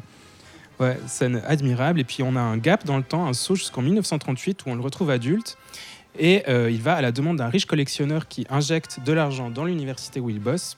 Il va partir à la recherche de son père qui a disparu, qui avait été lui-même envoyé à la recherche du fameux Saint Graal qui sera le MacGuffin de ce film. Et euh, donc il va donc euh, voyager euh, entre Venise, l'Autriche et se rendre sur les traces de ce fameux trésor en compagnie de son père. Le développement du film. Donc, le premier script a été développé par George Lucas et Chris Columbus, qui devaient euh, voir Indiana Jones se lancer à la poursuite du roi singe et de la fontaine de Jouvence. Ah oui, tout, tout un programme. Ah ouais, autre chose. on, on mélange quand même des mythologies assez Ah oui, oui, oui, différentes. oui. oui. La fontaine de. Jouvence qui va se retrouver dans Pirates des Caraïbes finalement. Dans The Fontaine aussi. ouais. Et Chris Columbus qui se retrouvera à la tête d'Harry Potter. Et à réaliser. Et le roi euh, singe, qu'est-ce qu'il va faire dans tout ça Ouais, c'est ça, il manque plus que le roi singe. Ce qui ne conviendra pas à Spielberg. Il y aura un deuxième script que Spielberg va aussi rejeter, parce qu'il n'aura en tout cas pas envie d'aller tourner en Afrique subsaharienne, notamment une scène qui devait voir Indy poursuivre un tank nazi à dos de rhinocéros. D'accord, ok. L'ultime version du scénario sera confiée à Jeffrey Baum, qui était notamment l'auteur de L'Arme fatale 1 et 2. Euh, J'ai trouvé plusieurs sources concernant euh, l'introduction du père dans l'idée de l'introduction du père dans Indiana Jones. L'une disait que c'était une idée de George Lucas, l'autre que c'était une idée de Steven Spielberg. J'ai envie de croire que c'était soit une idée commune, mais surtout une idée de Spielberg parce qu'on connaît son rapport au père dans son cinéma. Euh, Spielberg n'a jamais cessé de fouiller, de questionner ses propres traumas, puisque euh, sa mère avait quitté le foyer familial, ce qui a forcément modifié son rapport au père étant plus jeune. Pour moi, D'autant plus là dans le traitement du père. Oui, oui, je vais y revenir, ouais, où oui. C'est assez conflictuel avant. bah, pour moi, justement, c'est l'opus le plus Spielbergien de la saga, dans sa manière justement de raconter les rapports compliqués d'un père et de son fils, qui s'incarnent dans une relation pleine de, de non-dits, de rancœur, avec l'ombre de la mère qui plane sur leur relation. On apprend notamment que celle-ci a caché la maladie qu'il a rongée à son, à son mari, donc euh, le père d'Indiana Jones, qui était dévoré par l'obsession de la quête du Graal. Donc le réalisateur fera la paix avec l'image du père 34 ans plus tard dans Le sublime Fablemans, qui, je- que je crois on a tous aimé ici. Absolument. Chef d'œuvre. Allez le voir. Voyez-le plutôt. On sent également beaucoup Spielberg dans un dernier acte très westernien, dans le désert, qui évoque forcément l'immense influence de John Ford, sur son cinéma. Et ces scènes du désert, ont été tournées à Almeria, en Espagne, comme Laurence d'Arabie de David Lean, qui est un autre réalisateur ayant eu énormément d'influence sur son cinéma. Euh, Il y a un autre lieu de tournage qui a eu son importance. J'aurais peut-être besoin de tes lumières là, euh, Thibaut. C'est le temple de Petra en Jordanie, qui est visible dans Coq en stock, un album de Tintin paru en 58. Et on sait donc que Spielberg adore Tintin, qui va réaliser en 2011. Je ne sais pas s'il connaissait déjà Tintin au moment Oui, parce qu'en fait, il a découvert vraiment l'existence de Tintin après la sortie des Aventuriers de l'Arche perdue, où tous les journalistes lui disaient, mais ça ressemble beaucoup à Tintin, Tintin. Enfin, les journalistes français euh, notamment, puis ils disaient, oui, euh, j'ai vu dans des, des articles, Tintin, qu'est-ce que c'est? Et donc, c'est comme ça, parce que bah, tu l'as dit, Alex, c'est par l'influence de l'homme de Rio, qui lui-même citait beaucoup Hergé, euh, qu'il a, euh, sans le savoir, injecté des éléments de Tintin dans les Aventuriers de l'Arche perdue. Et donc, c'est grâce à ça qu'après, il a découvert Tintin.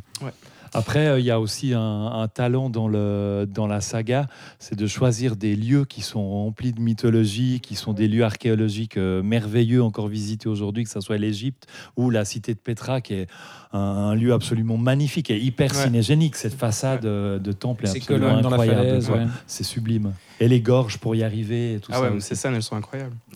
Euh, je pense qu'on peut relever dans cet épisode principalement l'influence évidente de James Bond. Euh, notamment avec cette poursuite en bateau dans les canaux de Venise. La scène des rats dans euh, Les Catacombes rappelle une scène similaire dans Bon baiser de Russie. Il y a d'autres liens, notamment l'actrice Alison Woody qui incarne Elsa Schneider apparaît dans Dangereusement Vôtre, et l'acteur Julian Glover qui interprète Walter Donovan, donc le riche collectionneur, apparaît dans Rien que pour vos yeux. Et John Rhys Davis apparaît aussi dans Tuer n'est pas joué. Mais je n'ai pas cité Voilà. le principal euh, élément, c'est bien sûr la présence de Sean Connery dans le rôle du père qui introduit une notion du passage de flambeau. Comme Thibaut, t'as regardé, genre, il va pas le dire J'ai laissé, monter le suspense. J'attendais, j'attendais. Même un élément, merde Euh, que ce soit de- donc ce passage de flambeau de cet esprit James Bondesque qui imprègne la saga depuis ses débuts, euh, mais aussi du passage de flambeau du père au fils dans la diégèse. Euh, et pour l'anecdote, euh, Sean Connery n'a que 12 ans de plus qu'Harrison Ford, ce qui est assez drôle. Ce qui est assez jeune pour être son père, effectivement. Ils Ah, l'ont ils l'ont vieilli. euh, On assume littéralement que le père d'Indiana Jones, c'est James Bond. Euh, ce qui m'amène à une analyse qui m'a semblé assez intéressante du film, donc cette idée du passage du flambeau, de l'adoubement d'un chevalier à l'autre, puisque dans la première scène du film où justement le tout jeune Indiana Jones, incarné donc par River Phoenix comme je l'ai dit, a toutes les qualités de ce chevalier de la geste moyenâgeuse, naïf sur certaines décisions, euh, doté d'une grande humanité, il va être confronté à un aventurier qui va reconnaître ses qualités de chevalier en devenir en lui disant Tu as perdu aujourd'hui, mais tu n'es pas obligé d'aimer ça. Il va l'adouber en lui transmettant le chapeau qui deviendra euh, le symbole d'Indiana Jones euh, par la suite. Donc, par la suite, il va constamment surmonter ses peurs, notamment celle des serpents, qui est expliquée donc, dans ce premier film, pourquoi il a ce traumatisme des serpents. Euh, ces, traumas vont le construire en tant que chevalier et héros.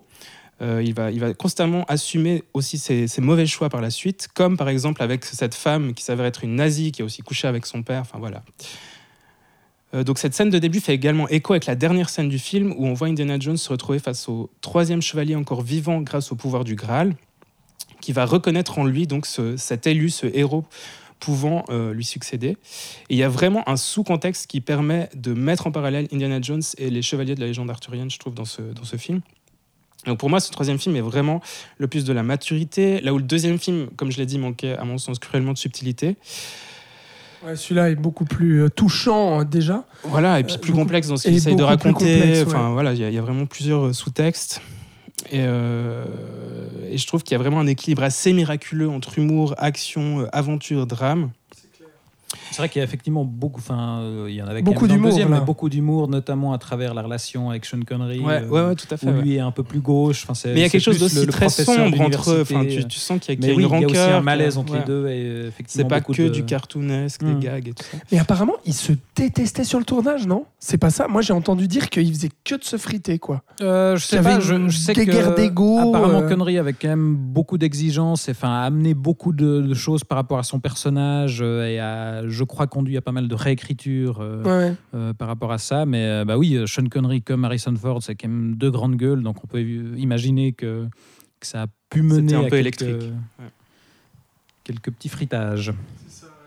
Et pour moi, il y a vraiment des, certaines des séquences les plus folles de la saga, comme la scène de, de l'autographe avec, euh, avec euh, Hitler, Ah oui. qui est une des Oui, scènes les, plus, les plus glaçantes et hilarantes de la saga. C'est une trouve. des scènes pour lesquelles j'aurais pu me passer, mais euh, Ouais. Je reviendrai sur mes réserves plus tard. Ah, comme quoi, on a d'un côté Voilà. le bateau pneumatique, de l'autre côté l'autographe d'Hitler. Voilà. C'est ça. Chacun a son petit grief, quoi. Mais c'est vrai qu'elle détonne un peu, mais je trouve qu'il y a quelque chose d'assez fou. Mais oui. Euh, je vais juste terminer euh, en disant un mot sur la musique, puisque pour moi, John Williams livre ici sa, sa plus belle partition, C'est clair. avec notamment le thème des nazis, qui rappelle celui de Dark Vador, qui lui-même euh, était très inspiré, claire, qui, qui était très inspiré des nazis, donc euh, la boucle est bouclée. Voilà. Ouais, c'est juste. Non, mais et puis parlons juste de cette intro quand même avec River Phoenix Oui. parce que moi je la trouve Dans brillantissime. on va montrer comment le perso, enfin le héros Indiana Jones s'est Est construit. Mais ouais. Et puis quand ça, il, met, il met le chapeau et qu'il y a la transition avec le, l'Indiana Jones adulte. Mais alors, je sais pas ce que vous en dites, mais moi, j'ai, ça fait, j'ai, j'aime beaucoup le film, mais j'ai quand même quelques petites réserves. Je le trouve Ah. un peu moins maîtrisé que notamment que le premier. Mais Euh, alors mais oui, et, et notamment dans cette intro, je la trouve à la fois ultra ludique, ultra fun, mais en même temps assez grossière. C'est-à-dire qu'on va nous expliquer qu'en fait, la figure d'Indiana Jones, elle s'est construite en une journée. Euh, À la fois, je trouve hyper malin cette intro, comme on disait, où on a ces deux scouts et on ne sait pas tout de suite qui est Ouais. Indiana Jones et que c'est un flashback. Mais on va avoir une séquence ensuite où, euh, cette séquence dans le train, là où il passe d'un wagon à l'autre, où on va nous expliquer qu'en une journée, en fait, euh, bah, il, sa peur des serpents, sa cicatrice au menton, euh, le fouet, le chapeau, tout ça, euh, ça s'est cumulé en un trajet de train. Ouais, t'es- Je trouve un petit peu facile, Euh. mais ça, fon- ça fonctionne. Mais je trouve un petit peu, euh, un petit peu grossier quand même. Malgré Moi tout, j'adore. effectivement, je trouve que la, la- la fin de cette séquence d'intro marche complètement avec euh, cette transition, euh, avec le chapeau qui se pose sur la tête du jeune Indiana Jones et le vieil Indiana Jones qui relève la tête Ouais. quelques années plus tard. brillant. Voilà, ça, ça Puis sur le train, ce, ce, ce travelling latéral là, tu sais, où tu vois le personnage monter dans Techniquement, à nouveau, c'est, c'est ouf. Techniquement, tu vois, tu as vraiment ce travelling là qui est super et tout. Enfin, pff, ouais, je trouve que c'est une superbe, c'est une superbe intro, quoi. Et la suite du film, Alexandre. la suite du film, alors oui, puisque j'ai le crachoir, bah moi je, je rejoins, euh, je vais pas euh, redire tout ce que vient de dire Nat, mais effectivement, euh, c'est à la fois le film le plus drôle, le plus familial, mais aussi vraiment le plus touchant sur le perso d'Indy, son évolution, euh, le rapport au père. Je trouve que ils sont peut-être détestés sur le tournage, certes, mais l'alchimie entre les deux le duo acteurs, marche super bien. le duo cartonne. Enfin, je veux dire, c'est, c'est, c'était une super idée, c'est super bien fait, super bien écrit. Et puis là, vraiment, euh, là où euh, dans le 2, bah, on était, euh, c'est vrai, je suis d'accord, dans quelque chose un peu plus grossier, on s'intéressait pas trop euh, au personnage, quoi. Tu vois, c'était vraiment le ride, le roller coaster. Là, on est aussi dans un film ultra spectaculaire, ultra inventif, ultra ambitieux, ultra généreux. Mais en même temps, on, s'intéresse vraiment à l'intime, on arrive à s'intéresser à l'intime du personnage quand on le fait revenir en- à l'enfance, et puis quand on le, développe, sa relation avec son père et tout. Ouais, il devient, il devient touchant dans les relations son père. Tout d'un coup, il est, il est mal à l'aise ou. euh, Puis Harrison Ford est génial, quoi. Ouais, ouais, et puis euh, à la fois Sean Connery, il joue beaucoup sur l'autodérision parce que voilà, c'est vrai, un peu le vieux professeur d'université, un peu gauche, qui est pas très à l'aise dans l'aventure, mais en même temps, dans son rapport à son fils, euh, la, la scène où il lui dit non, mais il aura jamais été a- a- assez bête pour amener mon, mon, Oui. mon- mon journal sur place, et puis que tout d'un coup, Indiana est hyper mal à l'aise parce qu'en fait, il a effectivement Oui. journal, et tout d'un coup, le, le héros d'action est beaucoup moins euh, sûr de lui. Il y a, Tout il y a à quelque chose d'assez touchant là Quand ils se rendent compte qu'ils ont couché avec la même femme aussi. Ah oui Ah ouais, ouais, ouais, ouais. Ah ouais, ça c'est glauque, ouais.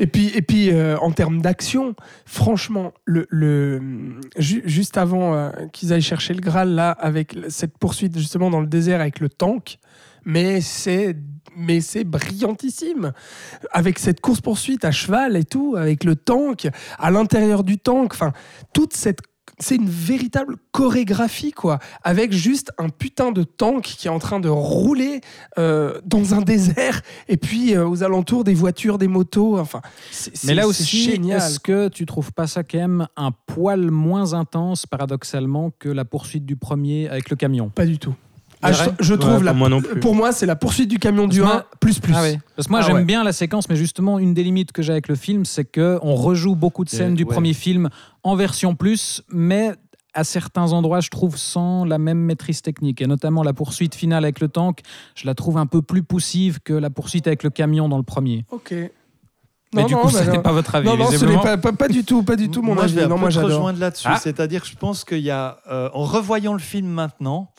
euh, il y a quelque chose qui fait un peu redite par rapport à, par rapport à ce qui a été créé dans le premier film, mais redite bien, hein, en, en très bien, en très intéressant, euh, avec une histoire qui est passionnante, une quête qui est passionnante, avec une, une résolution dans la cité de Petra, la rencontre avec le chevalier, le choix Ouais. du Graal, qu'est-ce que ça va mettre en route au niveau mécanique dans la grotte, enfin, ce genre de choses et tout. C'est absolument, euh, c'est absolument super, quoi.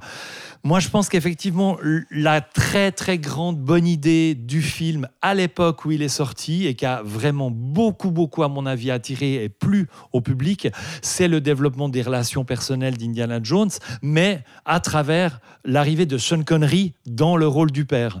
C'est-à-dire qu'à cette époque-là, Sean Connery il est dans une deuxième carrière après James Bond et il est au top du box-office. C'est-à-dire que c'est un acteur Ah qui ouais. cartonne, euh, qui est hyper bankable, qui prend et des cachets de malade d'ailleurs qui- et qui, qui fait des qui, qui est vraiment d'une qualité au niveau de ce qu'il propose en termes d'interprétation de jeu qui est vraiment au top. Et tout d'un coup pour le public à l'époque euh, d'aller voir Indiana Jones et waouh ils ont mis Sean Connery pour faire son père. C'était un truc incroyable c'était un truc la super bonne idée et euh, après ce qui marchait très bien c'est justement ce, rapport un peu dysfonctionnel entre le père et le fils qui n'arrête pas en fait de s'envoyer euh, des vannes, que quand il y en a un qui fait quelque chose, l'autre il trouve que c'est nul comme il fait, enfin genre de choses et tout. Et ça, ça a hyper, hyper bien fonctionné.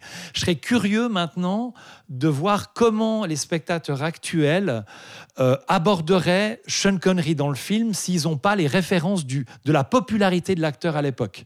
C'est quelque chose qui, à mon avis, euh, est une question voilà, que je me pose par rapport au film et sa façon de l'appréhender aujourd'hui et qui peut, une fois qu'on a enlevé ça, peut peut-être amener à un film finalement, comme je disais, un peu redite par rapport au, premier, voire un peu classique dans le film d'aventure. Tu vois, même si c'est fait avec beaucoup d'ampleur, plus de moyens et quelque chose, il y, a- moins cet aspect découverte peut-être dans ce troisième épisode euh, que dans le premier, forcément, parce que c'est plus le premier film. Mais par contre, à l'époque, je me souviens pertinemment quel pied on avait pris en, découvrant le film et Sean Connery dans, ce rôle-là. Quoi. Parce que alors moi, même si j'ai, comme je disais, quelques réserves, je trouve que le rythme est un peu moins bien maîtrisé. Je trouve qu'il y a quelques bouts de gras, que c'est un peu mollasson par instant.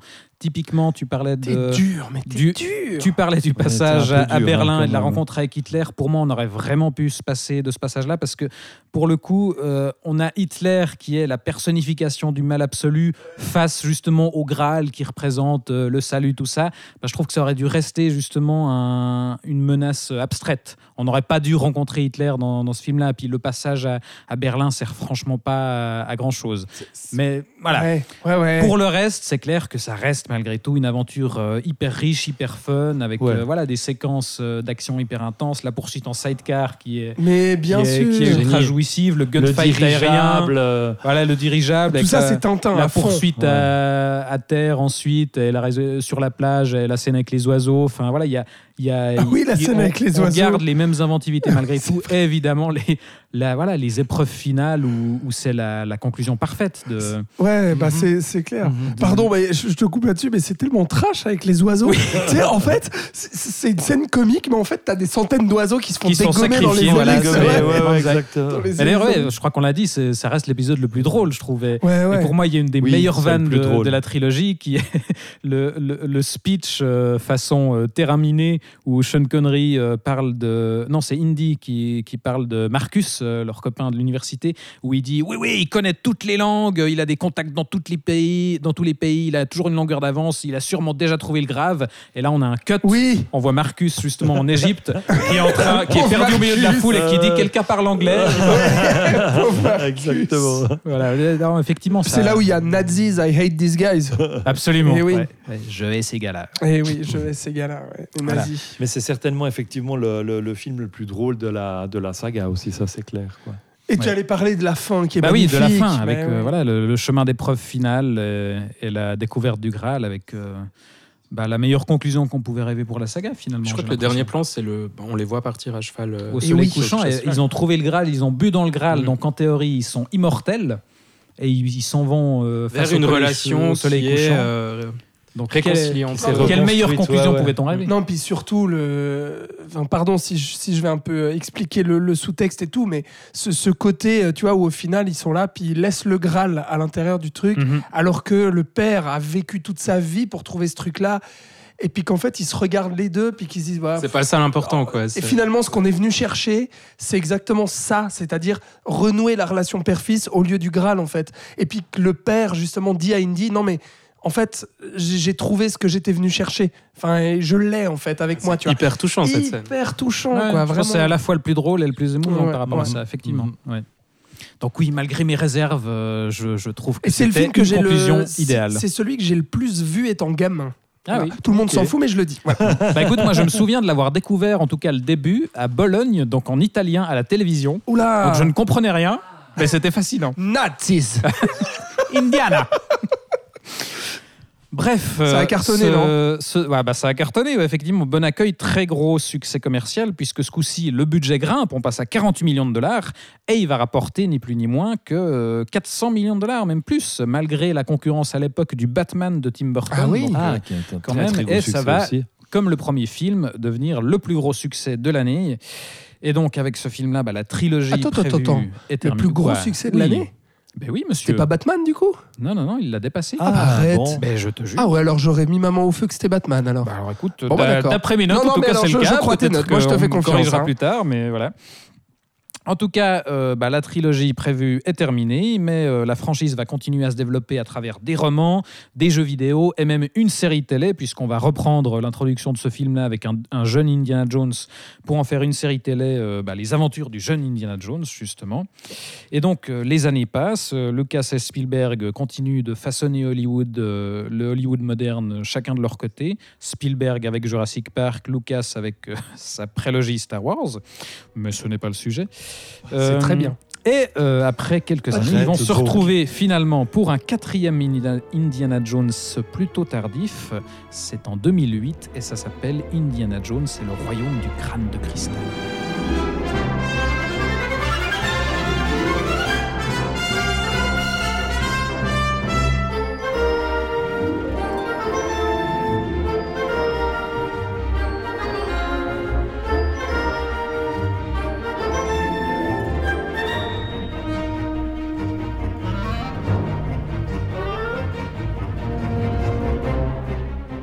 Et alors, qui de mieux pour parler de ce quatrième Indiana Jones que toi, Alexandre, puisque tu le disais en Eh début oui. d'émission, tu n'avais pas vu ce film jusqu'à cette émission. Ah, ah. Et donc tu nous as dit, mais oui, je le fais euh, avant même d'avoir vu le film. C'est Oh, peut-être parce pour que moi, ça. je, moi, je suis comme ça, je me dévoue pour l'équipe, euh, voilà, je suis solidaire. Et, Et voilà. surtout, il ne savait pas. Ouais. Et- est-ce que tu as regretté ton j'ai choix, alors adoré le film. Ah, voilà. ah, Non, bah Pas tiens. du tout, pas du tout. Tu vas réhabiliter ce chef-d'œuvre. Non, non, non, euh, c'est de la merde, c'est de la merde et c'est surtout, le, je pense, le pire Spielberg. euh, et du coup, je suis très déçu d'avoir découvert le, le plus mauvais film de Spielberg euh, bah voilà, que je n'avais jamais vu. Donc euh, maintenant, je, je vois que Spielberg est aussi capable de faire des croûtes pareilles. Enfin, Eh bien, c'était donc euh, Voilà. le saloon spécial Indiana Jones. Donc, euh, pour la genèse, alors, on, on est près de 20 ans du coup à- après le 3, hein, bah, qui se terminait franchement parfaitement en point final d'une trilogie à laquelle euh, bah, il aurait jamais fallu toucher. Euh, en plus, euh, on a parlé du plan final, bah, ça, ça marquait clairement une fin parfaite. Mais voilà, en 1994. L'idée d'une suite était déjà évoquée, mais voilà, tu l'as dit, euh, Spielberg et Lucas euh, avaient chacun des projets. D'autres projets. Alors, Lucas, lui, il avait une idée de, de film de série B des années 50 avec une attaque de soucoupe volante. Euh, Spielberg était euh, pas du tout convaincu par cette histoire, mais euh, pas mal de scénaristes sont intervenus pour trouver un script convenable.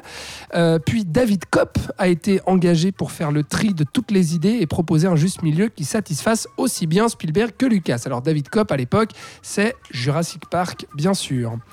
Euh, Émission impossible. Émission impossible, mais pas encore, parce que là on est en. Ah non, c'est vrai, Oui, pardon. Et tout à Je fait, tout à étapes. fait. Tu brûles un petit peu les étapes. Euh, et puis. Donc voilà, ça, reste dans le four cette histoire. Et puis bon, bah, c'est quand, qui va le faire, pourquoi, machin, Lucas, Spielberg, on fait, qu'est-ce qu'on fait? Bref, c'est jamais le bon moment. Et puis à un moment donné, bah voilà, il décide de, redéterrer le machin. Et puis, euh, et puis finalement, ah bah oui, on y va. Alors ce sera finalement, euh, ce sera pas la soucoupe volante, mais ce sera finalement les soviets et la guerre froide dans les années 50 donc, avec des extraterrestres. Youpi Alors dès le départ, Oh là là. voilà, faut dire que euh, bon, c'est euh, attends Spielberg, il en est où merde Tu vois, je me je j'avais pas noté ça, mais il a fait quoi juste avant On la est en guerre quelle des année mondes là tu, tu On est en On est en 2008. 2008. 2008, Il a fait bah, la alors guerre là, des mondes il est dans sa période sombre. Il a fait la guerre ça. des mondes, il a fait 2005, Munich. euh, Munich. voilà. Il est dans, voilà. dans ses films sérieux. Bah, tout à fait. Et puis donc Spielberg euh, apparemment hein, ne, ne voulait pas du tout faire ce, ce film-là. C'est Et c'est Lucas, Lucas et qui Harrison disait, Ford si, qui si, si, insistaient si. pour dire ouais mais tu veux pas relancer le truc. Ouais, allez, c'est sympa. Bah, Harrison Ford, c'est vrai qu'à cette époque-là, ouais, il n'y avait plus grand-chose. Hein. Fallait peut-être payer les impôts. Et, euh, et du coup, euh, donc, euh, ils embrigadent Spielberg. Et puis, c'est vrai que, alors, euh, le film, euh, c'est très étonnant parce que je trouve qu'on retrouve euh, pas du tout, quasi pas, Spielberg, en fait, derrière la caméra. Moi, j'étais halluciné de la différence de niveau en termes de mise en scène. Mais dès la première scène d'introduction, je me disais, mais, mais où est Spielberg? Et alors, apparemment, justement, donc, comme tu dis, Thibaut, euh, Spielberg traversait un peu une, une phase un petit peu sombre de sa, de sa carrière. Euh, et puis, enfin, même si La Guerre des Mondes est absolument géniale et Munich aussi, euh, donc euh, capable quand même de très le- grands films. L'idée n'était plus euh, à l'aventure pulp et décomplexée. Non, et légère, exactement. et voilà. Et apparemment, il se serait mis totalement au service de Lucas, c'est-à-dire euh, pour faire plaisir un peu à son ami et pas le contrarier. Ok, on y va, et puis ok, je fais euh, ce que tu me dis de faire, et puis euh, on tourne le truc, quoi, et puis pour faire plaisir à Harrison Ford et tout, parce que Spielberg a ce tempérament aussi euh, très conciliant euh, avec, Bah, avec surtout les avec autres, Lucas, quoi. Et puis Ouais. surtout avec, avec Lucas, qu'il qu'il considère un peu comme un grand frère, quoi. Il y a vraiment cette relation-là, grand frère, petit frère, un peu entre les deux. Et donc je disais, dès le départ, ça sent le roussi. Pourquoi? Parce que la scène d'évasion chez les Russes, pardon, mais alors c'est efficace, il n'y a pas de souci. Mais là, vraiment, je me suis dit, après tout ce que Spielberg a fait sur les trois premiers Indiana Jones, mais là, on est dans un strict minimum dans la construction des plans. Certes, ça marche, mais je veux Mais dire, il n'y a rien que la d'original. première apparition d'Indiana Ça, Jones chouette. t'a pas donné quand même un petit espoir Ça, c'est chouette. Parce que ça, on retrouve Spielberg. Ah oui. On le sort du coffre, on voit son ombre qui Ah, remet le chapeau. Oui, Il y a d'accord. de l'idée quand Ça, même. Oui, c'est oui, iconique. oui. euh, Oui, et puis euh, le tout premier plan du générique avec le, le- le- le- le- le logo Paramount qui se transforme avec un En petit lémurien. qui, Mais tu euh, vois, alors là, tout de suite, on est dans un état d'esprit, on, on en parlait au début, on est dans un état d'esprit, on sent que ça va être la rigolade, quoi. Ouais, C'est-à-dire que tout d'un coup, le logo ça, devient un espèce de petit, euh, petit tas de, de, de- de poussière et Ouais, puis il y a la marmotte qui sort, quoi. c'est ça. Enfin, euh, C'est très on cartoon. est tout de suite dans un peu quelque chose de ridicule et Ouais. de gaguesque, Mm. alors que c'est pas forcément l'état d'esprit euh, du départ et le, le, le côté impressionnant de la montagne. surtout que je trouve que le film et va pas l'assumer à fond ce truc-là en fait. C'est-à-dire que autant tu vois s'ils avaient assumé, Eh, on va faire une autoparodie de notre truc, tu vois, et on va se marrer à fond, Non, on va pousser les plus, potards. Et en fait, c'est pas ça non plus. Donc euh, voilà. Mais cette scène d'introduction, ok, soit, elle peut faire. euh, Moi, je trouve que ça fait illusion. elle peut on faire visite la illusion au zone début. 51. C'est on sait la moins pire du film. Ah bah c'est clair, c'est clairement la moins pire du film parce qu'après, T'as cette idée aussi Le film de, se gâte. de, de champ magnétique, alors même si c'est un peu aléatoire Ouais. euh, de ce que ça attire, mais voilà, qui, qui attire les balles et les fusils des, des, des soldats russes. euh. Et on voit euh, l'Arche d'Alliance, je crois, Ouais, sur a un un Ah oui. petit plan dans lequel on la voit. oui. tout à fait. Euh, mais donc du coup, ça se gâte assez vite et à commencer par les personnages et notamment Kate Blanchett en soviétique avec vraiment l'accent russe comme ça si. Tu sais que c'est assez marrant parce qu'en fait, on- euh, il- elle lui demande en fait qu'elle- d'où elle vient. Ouais. Et en fait, elle dit je suis ukrainienne. Et euh, actuellement, c'est assez marrant de savoir que c'est un personnage ukrainien qui travaille Oui. pour la Russie. En fait, Ouais, c'est tout à fait. assez étonnant Ouais, ouais. rapport à Non, mais effectivement, je me suis fait aussi, euh, je me suis fait aussi la réflexion. Mais Bon. En soi, le design du personnage et tout, ce côté un peu gaguesque comme ça, avec cet accent russe forcé, Très caricatural. ça pourrait passer euh, parce que ça fait très Tintin aussi, tu Oui, vois. la dans frange et l'épée. euh. Totalement. Mais je sais pas pourquoi, mais je trouve que ça détonne totalement avec le reste. Quoi. Je n'y crois je trouve pas, une seule seconde à ce personnage. je trouve Enfin, qu'elle est je- pas je- mal Ah moi, je te, je te Blanchett rejoins, en Alexandre. antagoniste, ça va encore fonctionne pas du moi. tout. Quoi. Je trouve que ça fonctionne pas. Quoi. Et elle, je la trouve mauvaise. Elle cabotine, mais c'est- l'enfer. Enfin bref. Et suis avec ça. a avec ça, parce que euh, il y a Shia LaBeouf. Il y a Alors, Chia Pauvre Shia, parce que c'est pas inintéressant comme personnage, parce que voilà, on le présente. L'idée est pas comme- mauvaise. hein. L'idée est pas mauvaise. Matt Williams, Mais- qu'il s'appelle. Mais c'est un petit peu compliqué au niveau du scénario. Non, je Bah, plaisante. non, mais- Non, C'est compliqué mais oui, pour toi, Patrick. Je suis. Ben, c'est c'est un peu compliqué parce que je suis le fils d'un professeur qui s'est fait enlever, qui finalement a été avec Oh. elle et qui finalement n'est pas lui mais l'autre. Ouais. Enfin, Ouais, voilà. enfin tout ça pour nous faire Bref, une révélation grand-chose, sur le une personnage, révélation sur euh, la- voilà, voilà. sur la parentalité entre lui Exactement. et Indiana. Enfin voilà, ça c'est un peu con-con aussi. Mais bref, et puis très rodé aussi. hein. Enfin, je veux dire, franchement, tu vois, tu devines tout de suite. Mais en fait, euh, c'est- je crois qu'on est typiquement ça, dans cette époque euh, où on commence à avoir cette logique de twist, où c'est évident dès le départ, euh, parce que, bah, disons-le, enfin, tu l'as dit, c'est le fils d'Indiana Jones. Et euh, avec qui a-t-il eu ce fils? Avec Marion. Et en fait, Marion, on va pas la ramener avant euh, une demi-heure avant la fin. Et euh, tout du long, on va nous faire poireauter en disant oui, on ne sait pas qui est sa mère. Et euh, lui aussi, on va attendre une demi-heure pour nous dire ah oui, en fait, c'est son fils. Alors qu'on pourrait l'installer dès le début. Et justement, ces personnages, tout ça est révélé beaucoup trop tard. Marion revient beaucoup trop tard. Et donc, on peut pas développer la relation vraiment. mais comme il pas du tout. Mais il est inexistant, c'est-à-dire que vraiment, il est posé là, puis à un moment dans le film, alors on essaie de le développer au début, et à un moment dans le film, j'ai l'impression qu'on se désintéresse total, qu'on se dit, bon, finalement, euh, les mecs, euh, faut quand même qu'on développe un peu et qu'on explique un peu cette histoire d'extraterrestres et de Bah, Russes ça, et tout ça, parce que que, voilà. sinon les gens, ils vont rien gober, donc du coup, euh, faut qu'on arrive à leur vendre le truc et à comprendre que le crâne de cristal, c'est très important, et gna gna gna. Et donc, en fait, le personnage de Shia LaBeouf est laissé totalement à côté, c'est un pauvre sidekick qui sert à rien, quoi. Ben, tu vois, c'est là où je parlais justement de l'importance de l'artefact qui est recherché. Ouais. C'est-à-dire que là, on va passer beaucoup de temps à nous expliquer. Eh oui. C'est un petit peu ce qui se passe dans le dernier épisode qui est, qui, qui est sorti là dernièrement. C'est-à-dire que tout d'un coup, on a besoin d'expliquer beaucoup l'artefact pour lui donner de la consistance, pour justifier la quête et puis l'intérêt- le rendre intéressant auprès du public. Quoi. Mhm. Mais c'est marrant parce qu'il y a dans le- beaucoup de critiques qui reviennent, c'est on condamne d'entrée de jeu l'idée d'intégrer des extraterrestres dans. Ah le oui, mais truc moi, c'est un truc qui est. Mais est-ce que c'est un avis que vous partagez? Moi, pour, Ah, pour moi, c'est pas forcément mais- ça le problème. Ah non, mais pour moi, c'est un énorme problème. C'est-à-dire que je parlais tout à l'heure de cette espèce départ, de réalisme qui existe dans Indiana Jones, même si les aventures sont bien sûr des aventures voilà, euh, fantastiques et tout un petit peu. Mais je trouve que inclure le fantastique à ce point où on voit les extraterrestres, ils sont comme ça en blanc. Est-ce que c'est plus problématique que les fantômes dans la fin du 1 Ah oui, beaucoup le plus. Saint Graal Beaucoup euh, plus. avec le pour, moi, pour, euh, pour moi, vraiment beaucoup, beaucoup, beaucoup plus. Oui. Moi, Parce je- que ça, ça fait pas forcément partie au départ d'une euh, d'une mythologie commune ou connue ou ce genre. Enfin.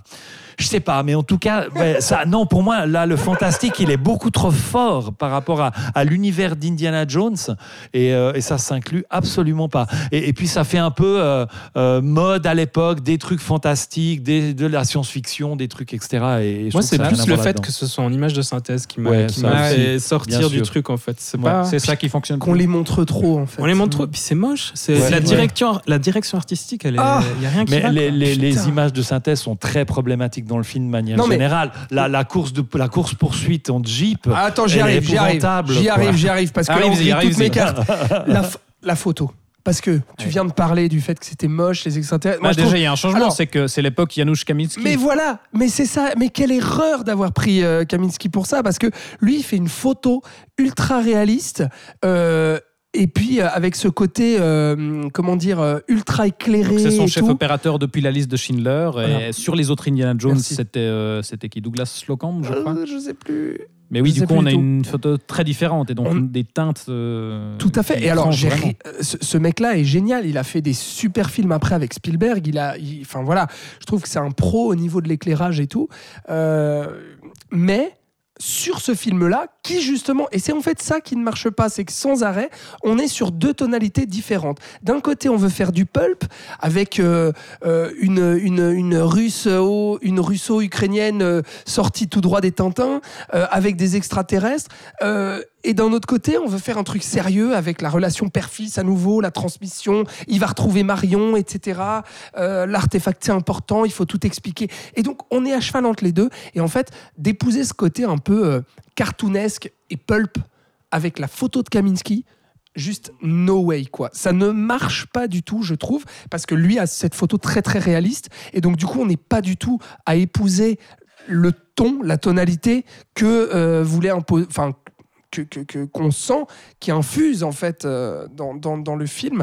Euh, mais donc voilà, et pour répondre à ta question, moi les extraterrestres de base c'est pas un souci, mais c'est juste la manière dont c'est traité. et Parce qu'on qu'effectivement, dans la montre, logique quoi. de, de faire du pulp, euh, de se dire, bah, des années ont passé, donc on est, là on est dans Mais les années oui. 50, donc euh, les extraterrestres, Oui. ça fait sens Mais finalement. évoquons à Le la contexte limite de la, la guerre menace froide, extraterrestre ouais. sans, sans les montrer, puis que ça reste justement de l'ordre du mythe, de l'ordre de, de- Parce que Indiana Jones, c'est ça aussi, ce, côté fantastique et tout, c'est de l'ordre aussi des croyances, tu vois, je veux dire, tous ces artefacts et tout, on est dans, on est dans l'imagerie, la mythologie, etc. Donc euh, voilà, ça c'est un, gros problème. Je, reviens un tout petit peu sur Shia LaBeouf quand même, parce que moi je trouve déjà, on lui a beaucoup craché dessus, alors que franchement, je trouve que pour la partition qu'il a, il l'a fait très correctement.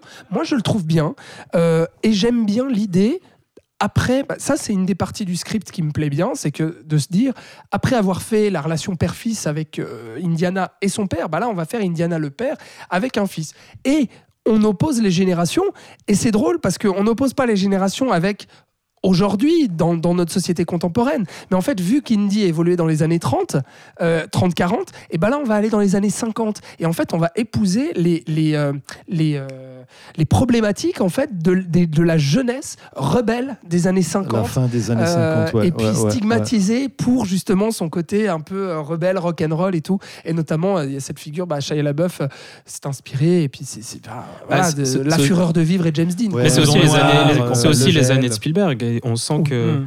que c'est hyper bien retranscrit. Je trouve que c'est une des Ouais. rares forces du, du film, c'est tout, Tout ce qui, tout ce qui évoque les années 50. Tout à fait. Mais malheureusement, bah, c'est trop trop peu, quoi. Ah oui. Et, et vraiment, quand tu te dis, mais pauvre Shia LaBeouf, quoi, il est là, on essaie de, eh, on va développer ça. Et non, en fait. Et non, tiens, on s'en bat les couilles. Et puis toi, tu vas être là, puis tu vas faire des cascades, puis tu vas te péter la gueule, puis en fait, tu vas être un boulet au pied de de- d'Indy. Tu vas servir à rien, on va même pas te développer rien du tout. Et tiens, bon, on refait venir Marion parce que ça va plaire, la nostalgie, c'est cool. Et en plus de ça, on va terminer ça par un mariage tellement mais dégoulinant. Ah, c'est et- horrible cette scène. le, le happy ending avec Oh, le mariage. Affreux, quoi. ouais, oh là là là là.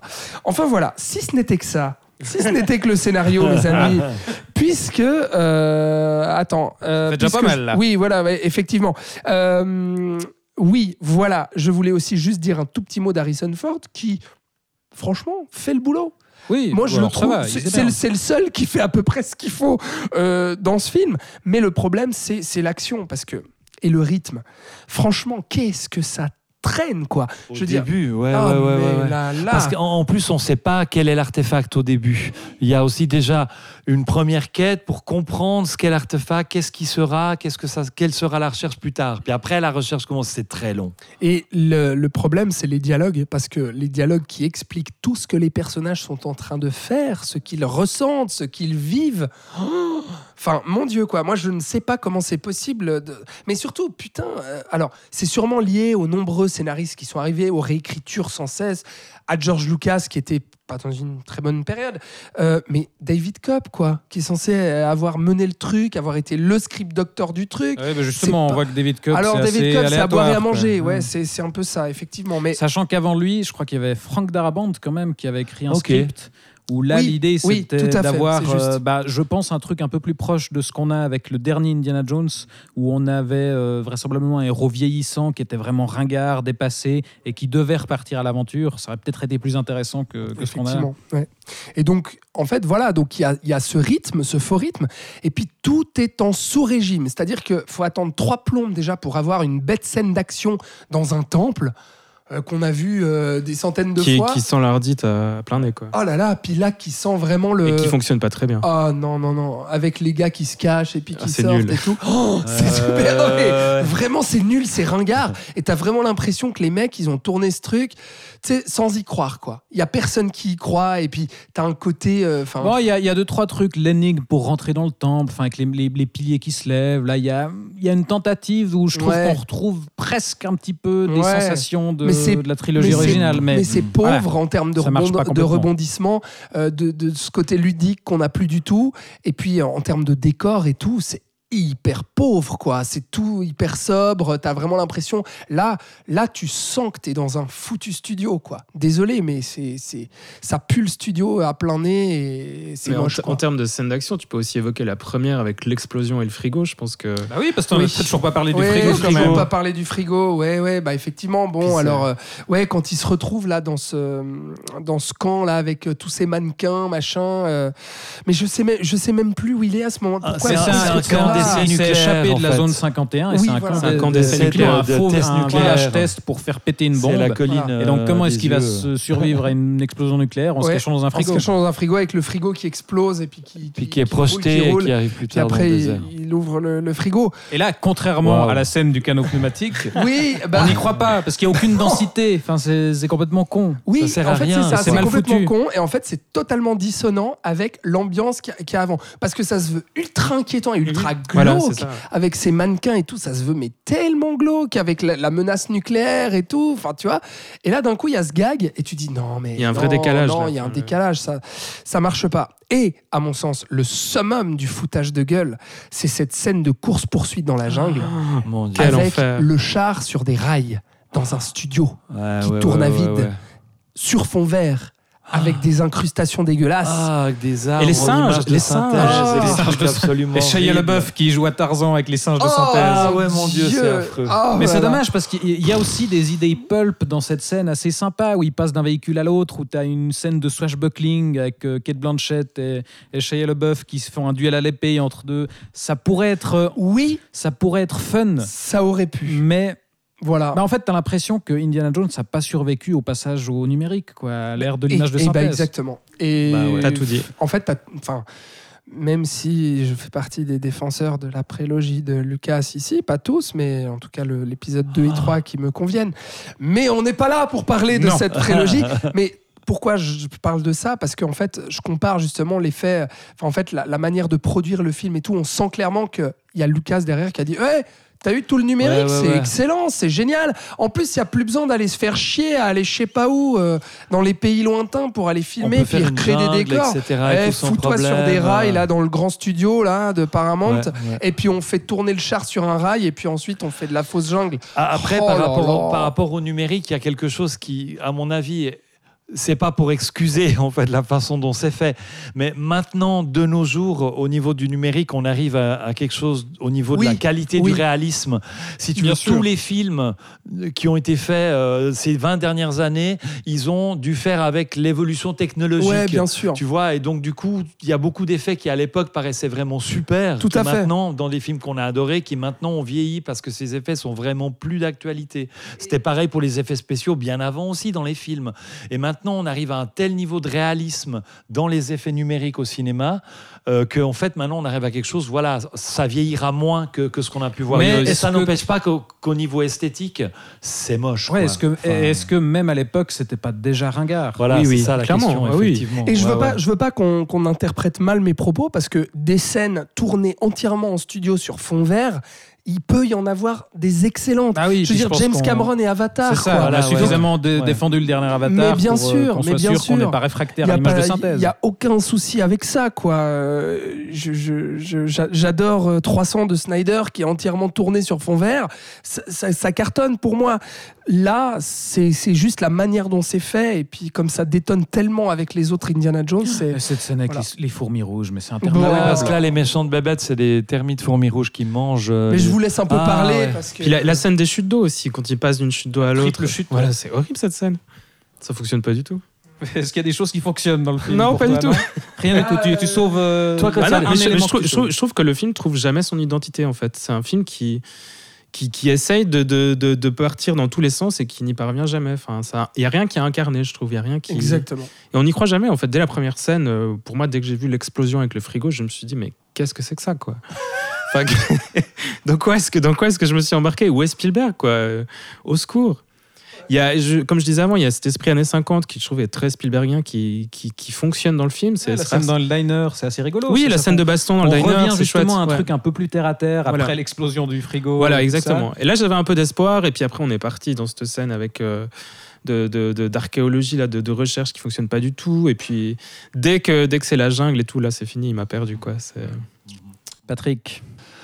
Écoute, euh, voilà, euh, on, essaie de refaire le classicisme du premier, mais voilà, il y a trop d'éléments pour moi qui me, tirent ailleurs de ce qu'est la mythologie d'Indiana Jones, qui est, les bases d'Indiana Jones, euh, avec les éléments fantastiques, avec les effets numériques, tout ça.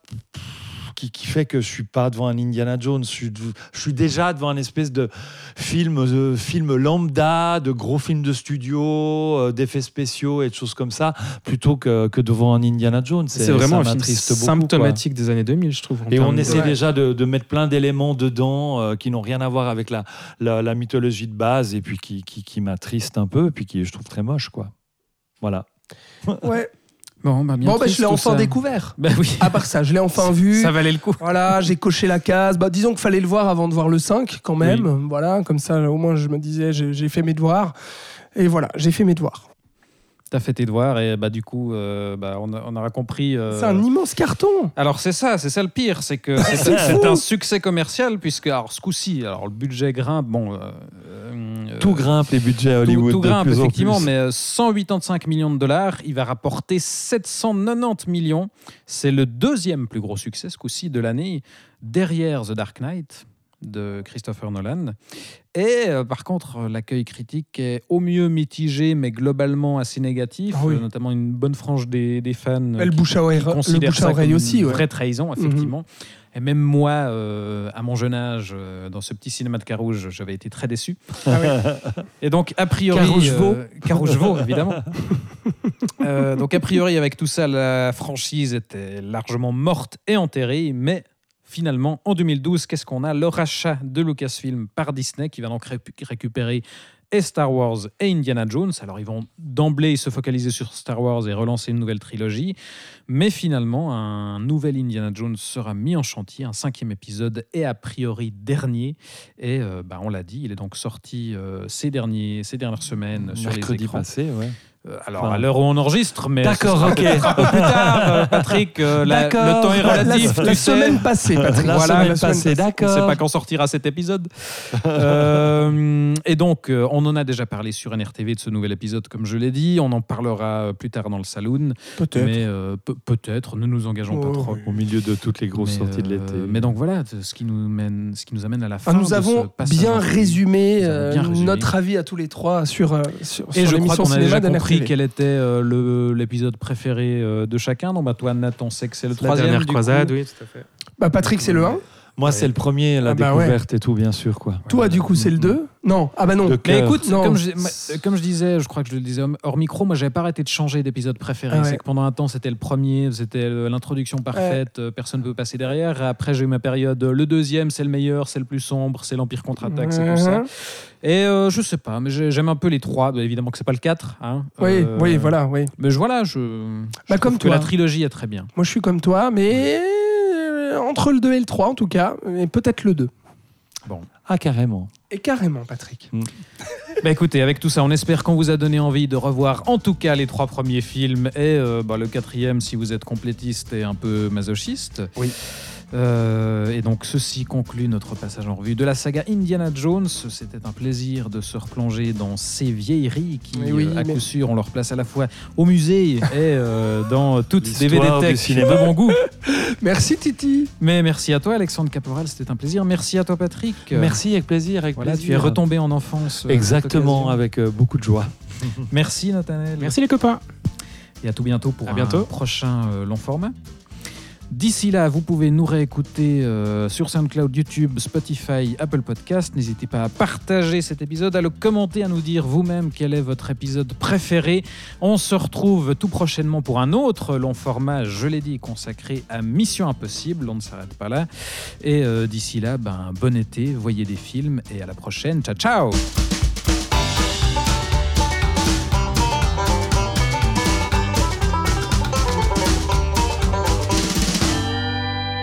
scène du dirigeable, dans le 3, Sean Connery, il était euh, cul nu. Quoi? Enfin, il n'avait pas de pantalon. Ah bon? Ouais. Parce qu'il est trop chaud. Mais c'est la scène où ils sont en train de manger dans le restaurant du, du dirigeable. Non, dans le dirigeable, ouais. Ouais, Où il lit son journal. là. ouais, ouais. ouais, ouais, ok. Il y a une raison Mais il avait trop chaud. Il avait trop chaud. Ok, du coup, Harrison Ford, il Sean avait réglé Connery. son froc. Il, ah, Sean Connery, ça, fait pareil. Le, gé- le truc génial. My name is Sean Plus pétard. Alors, on est prêt?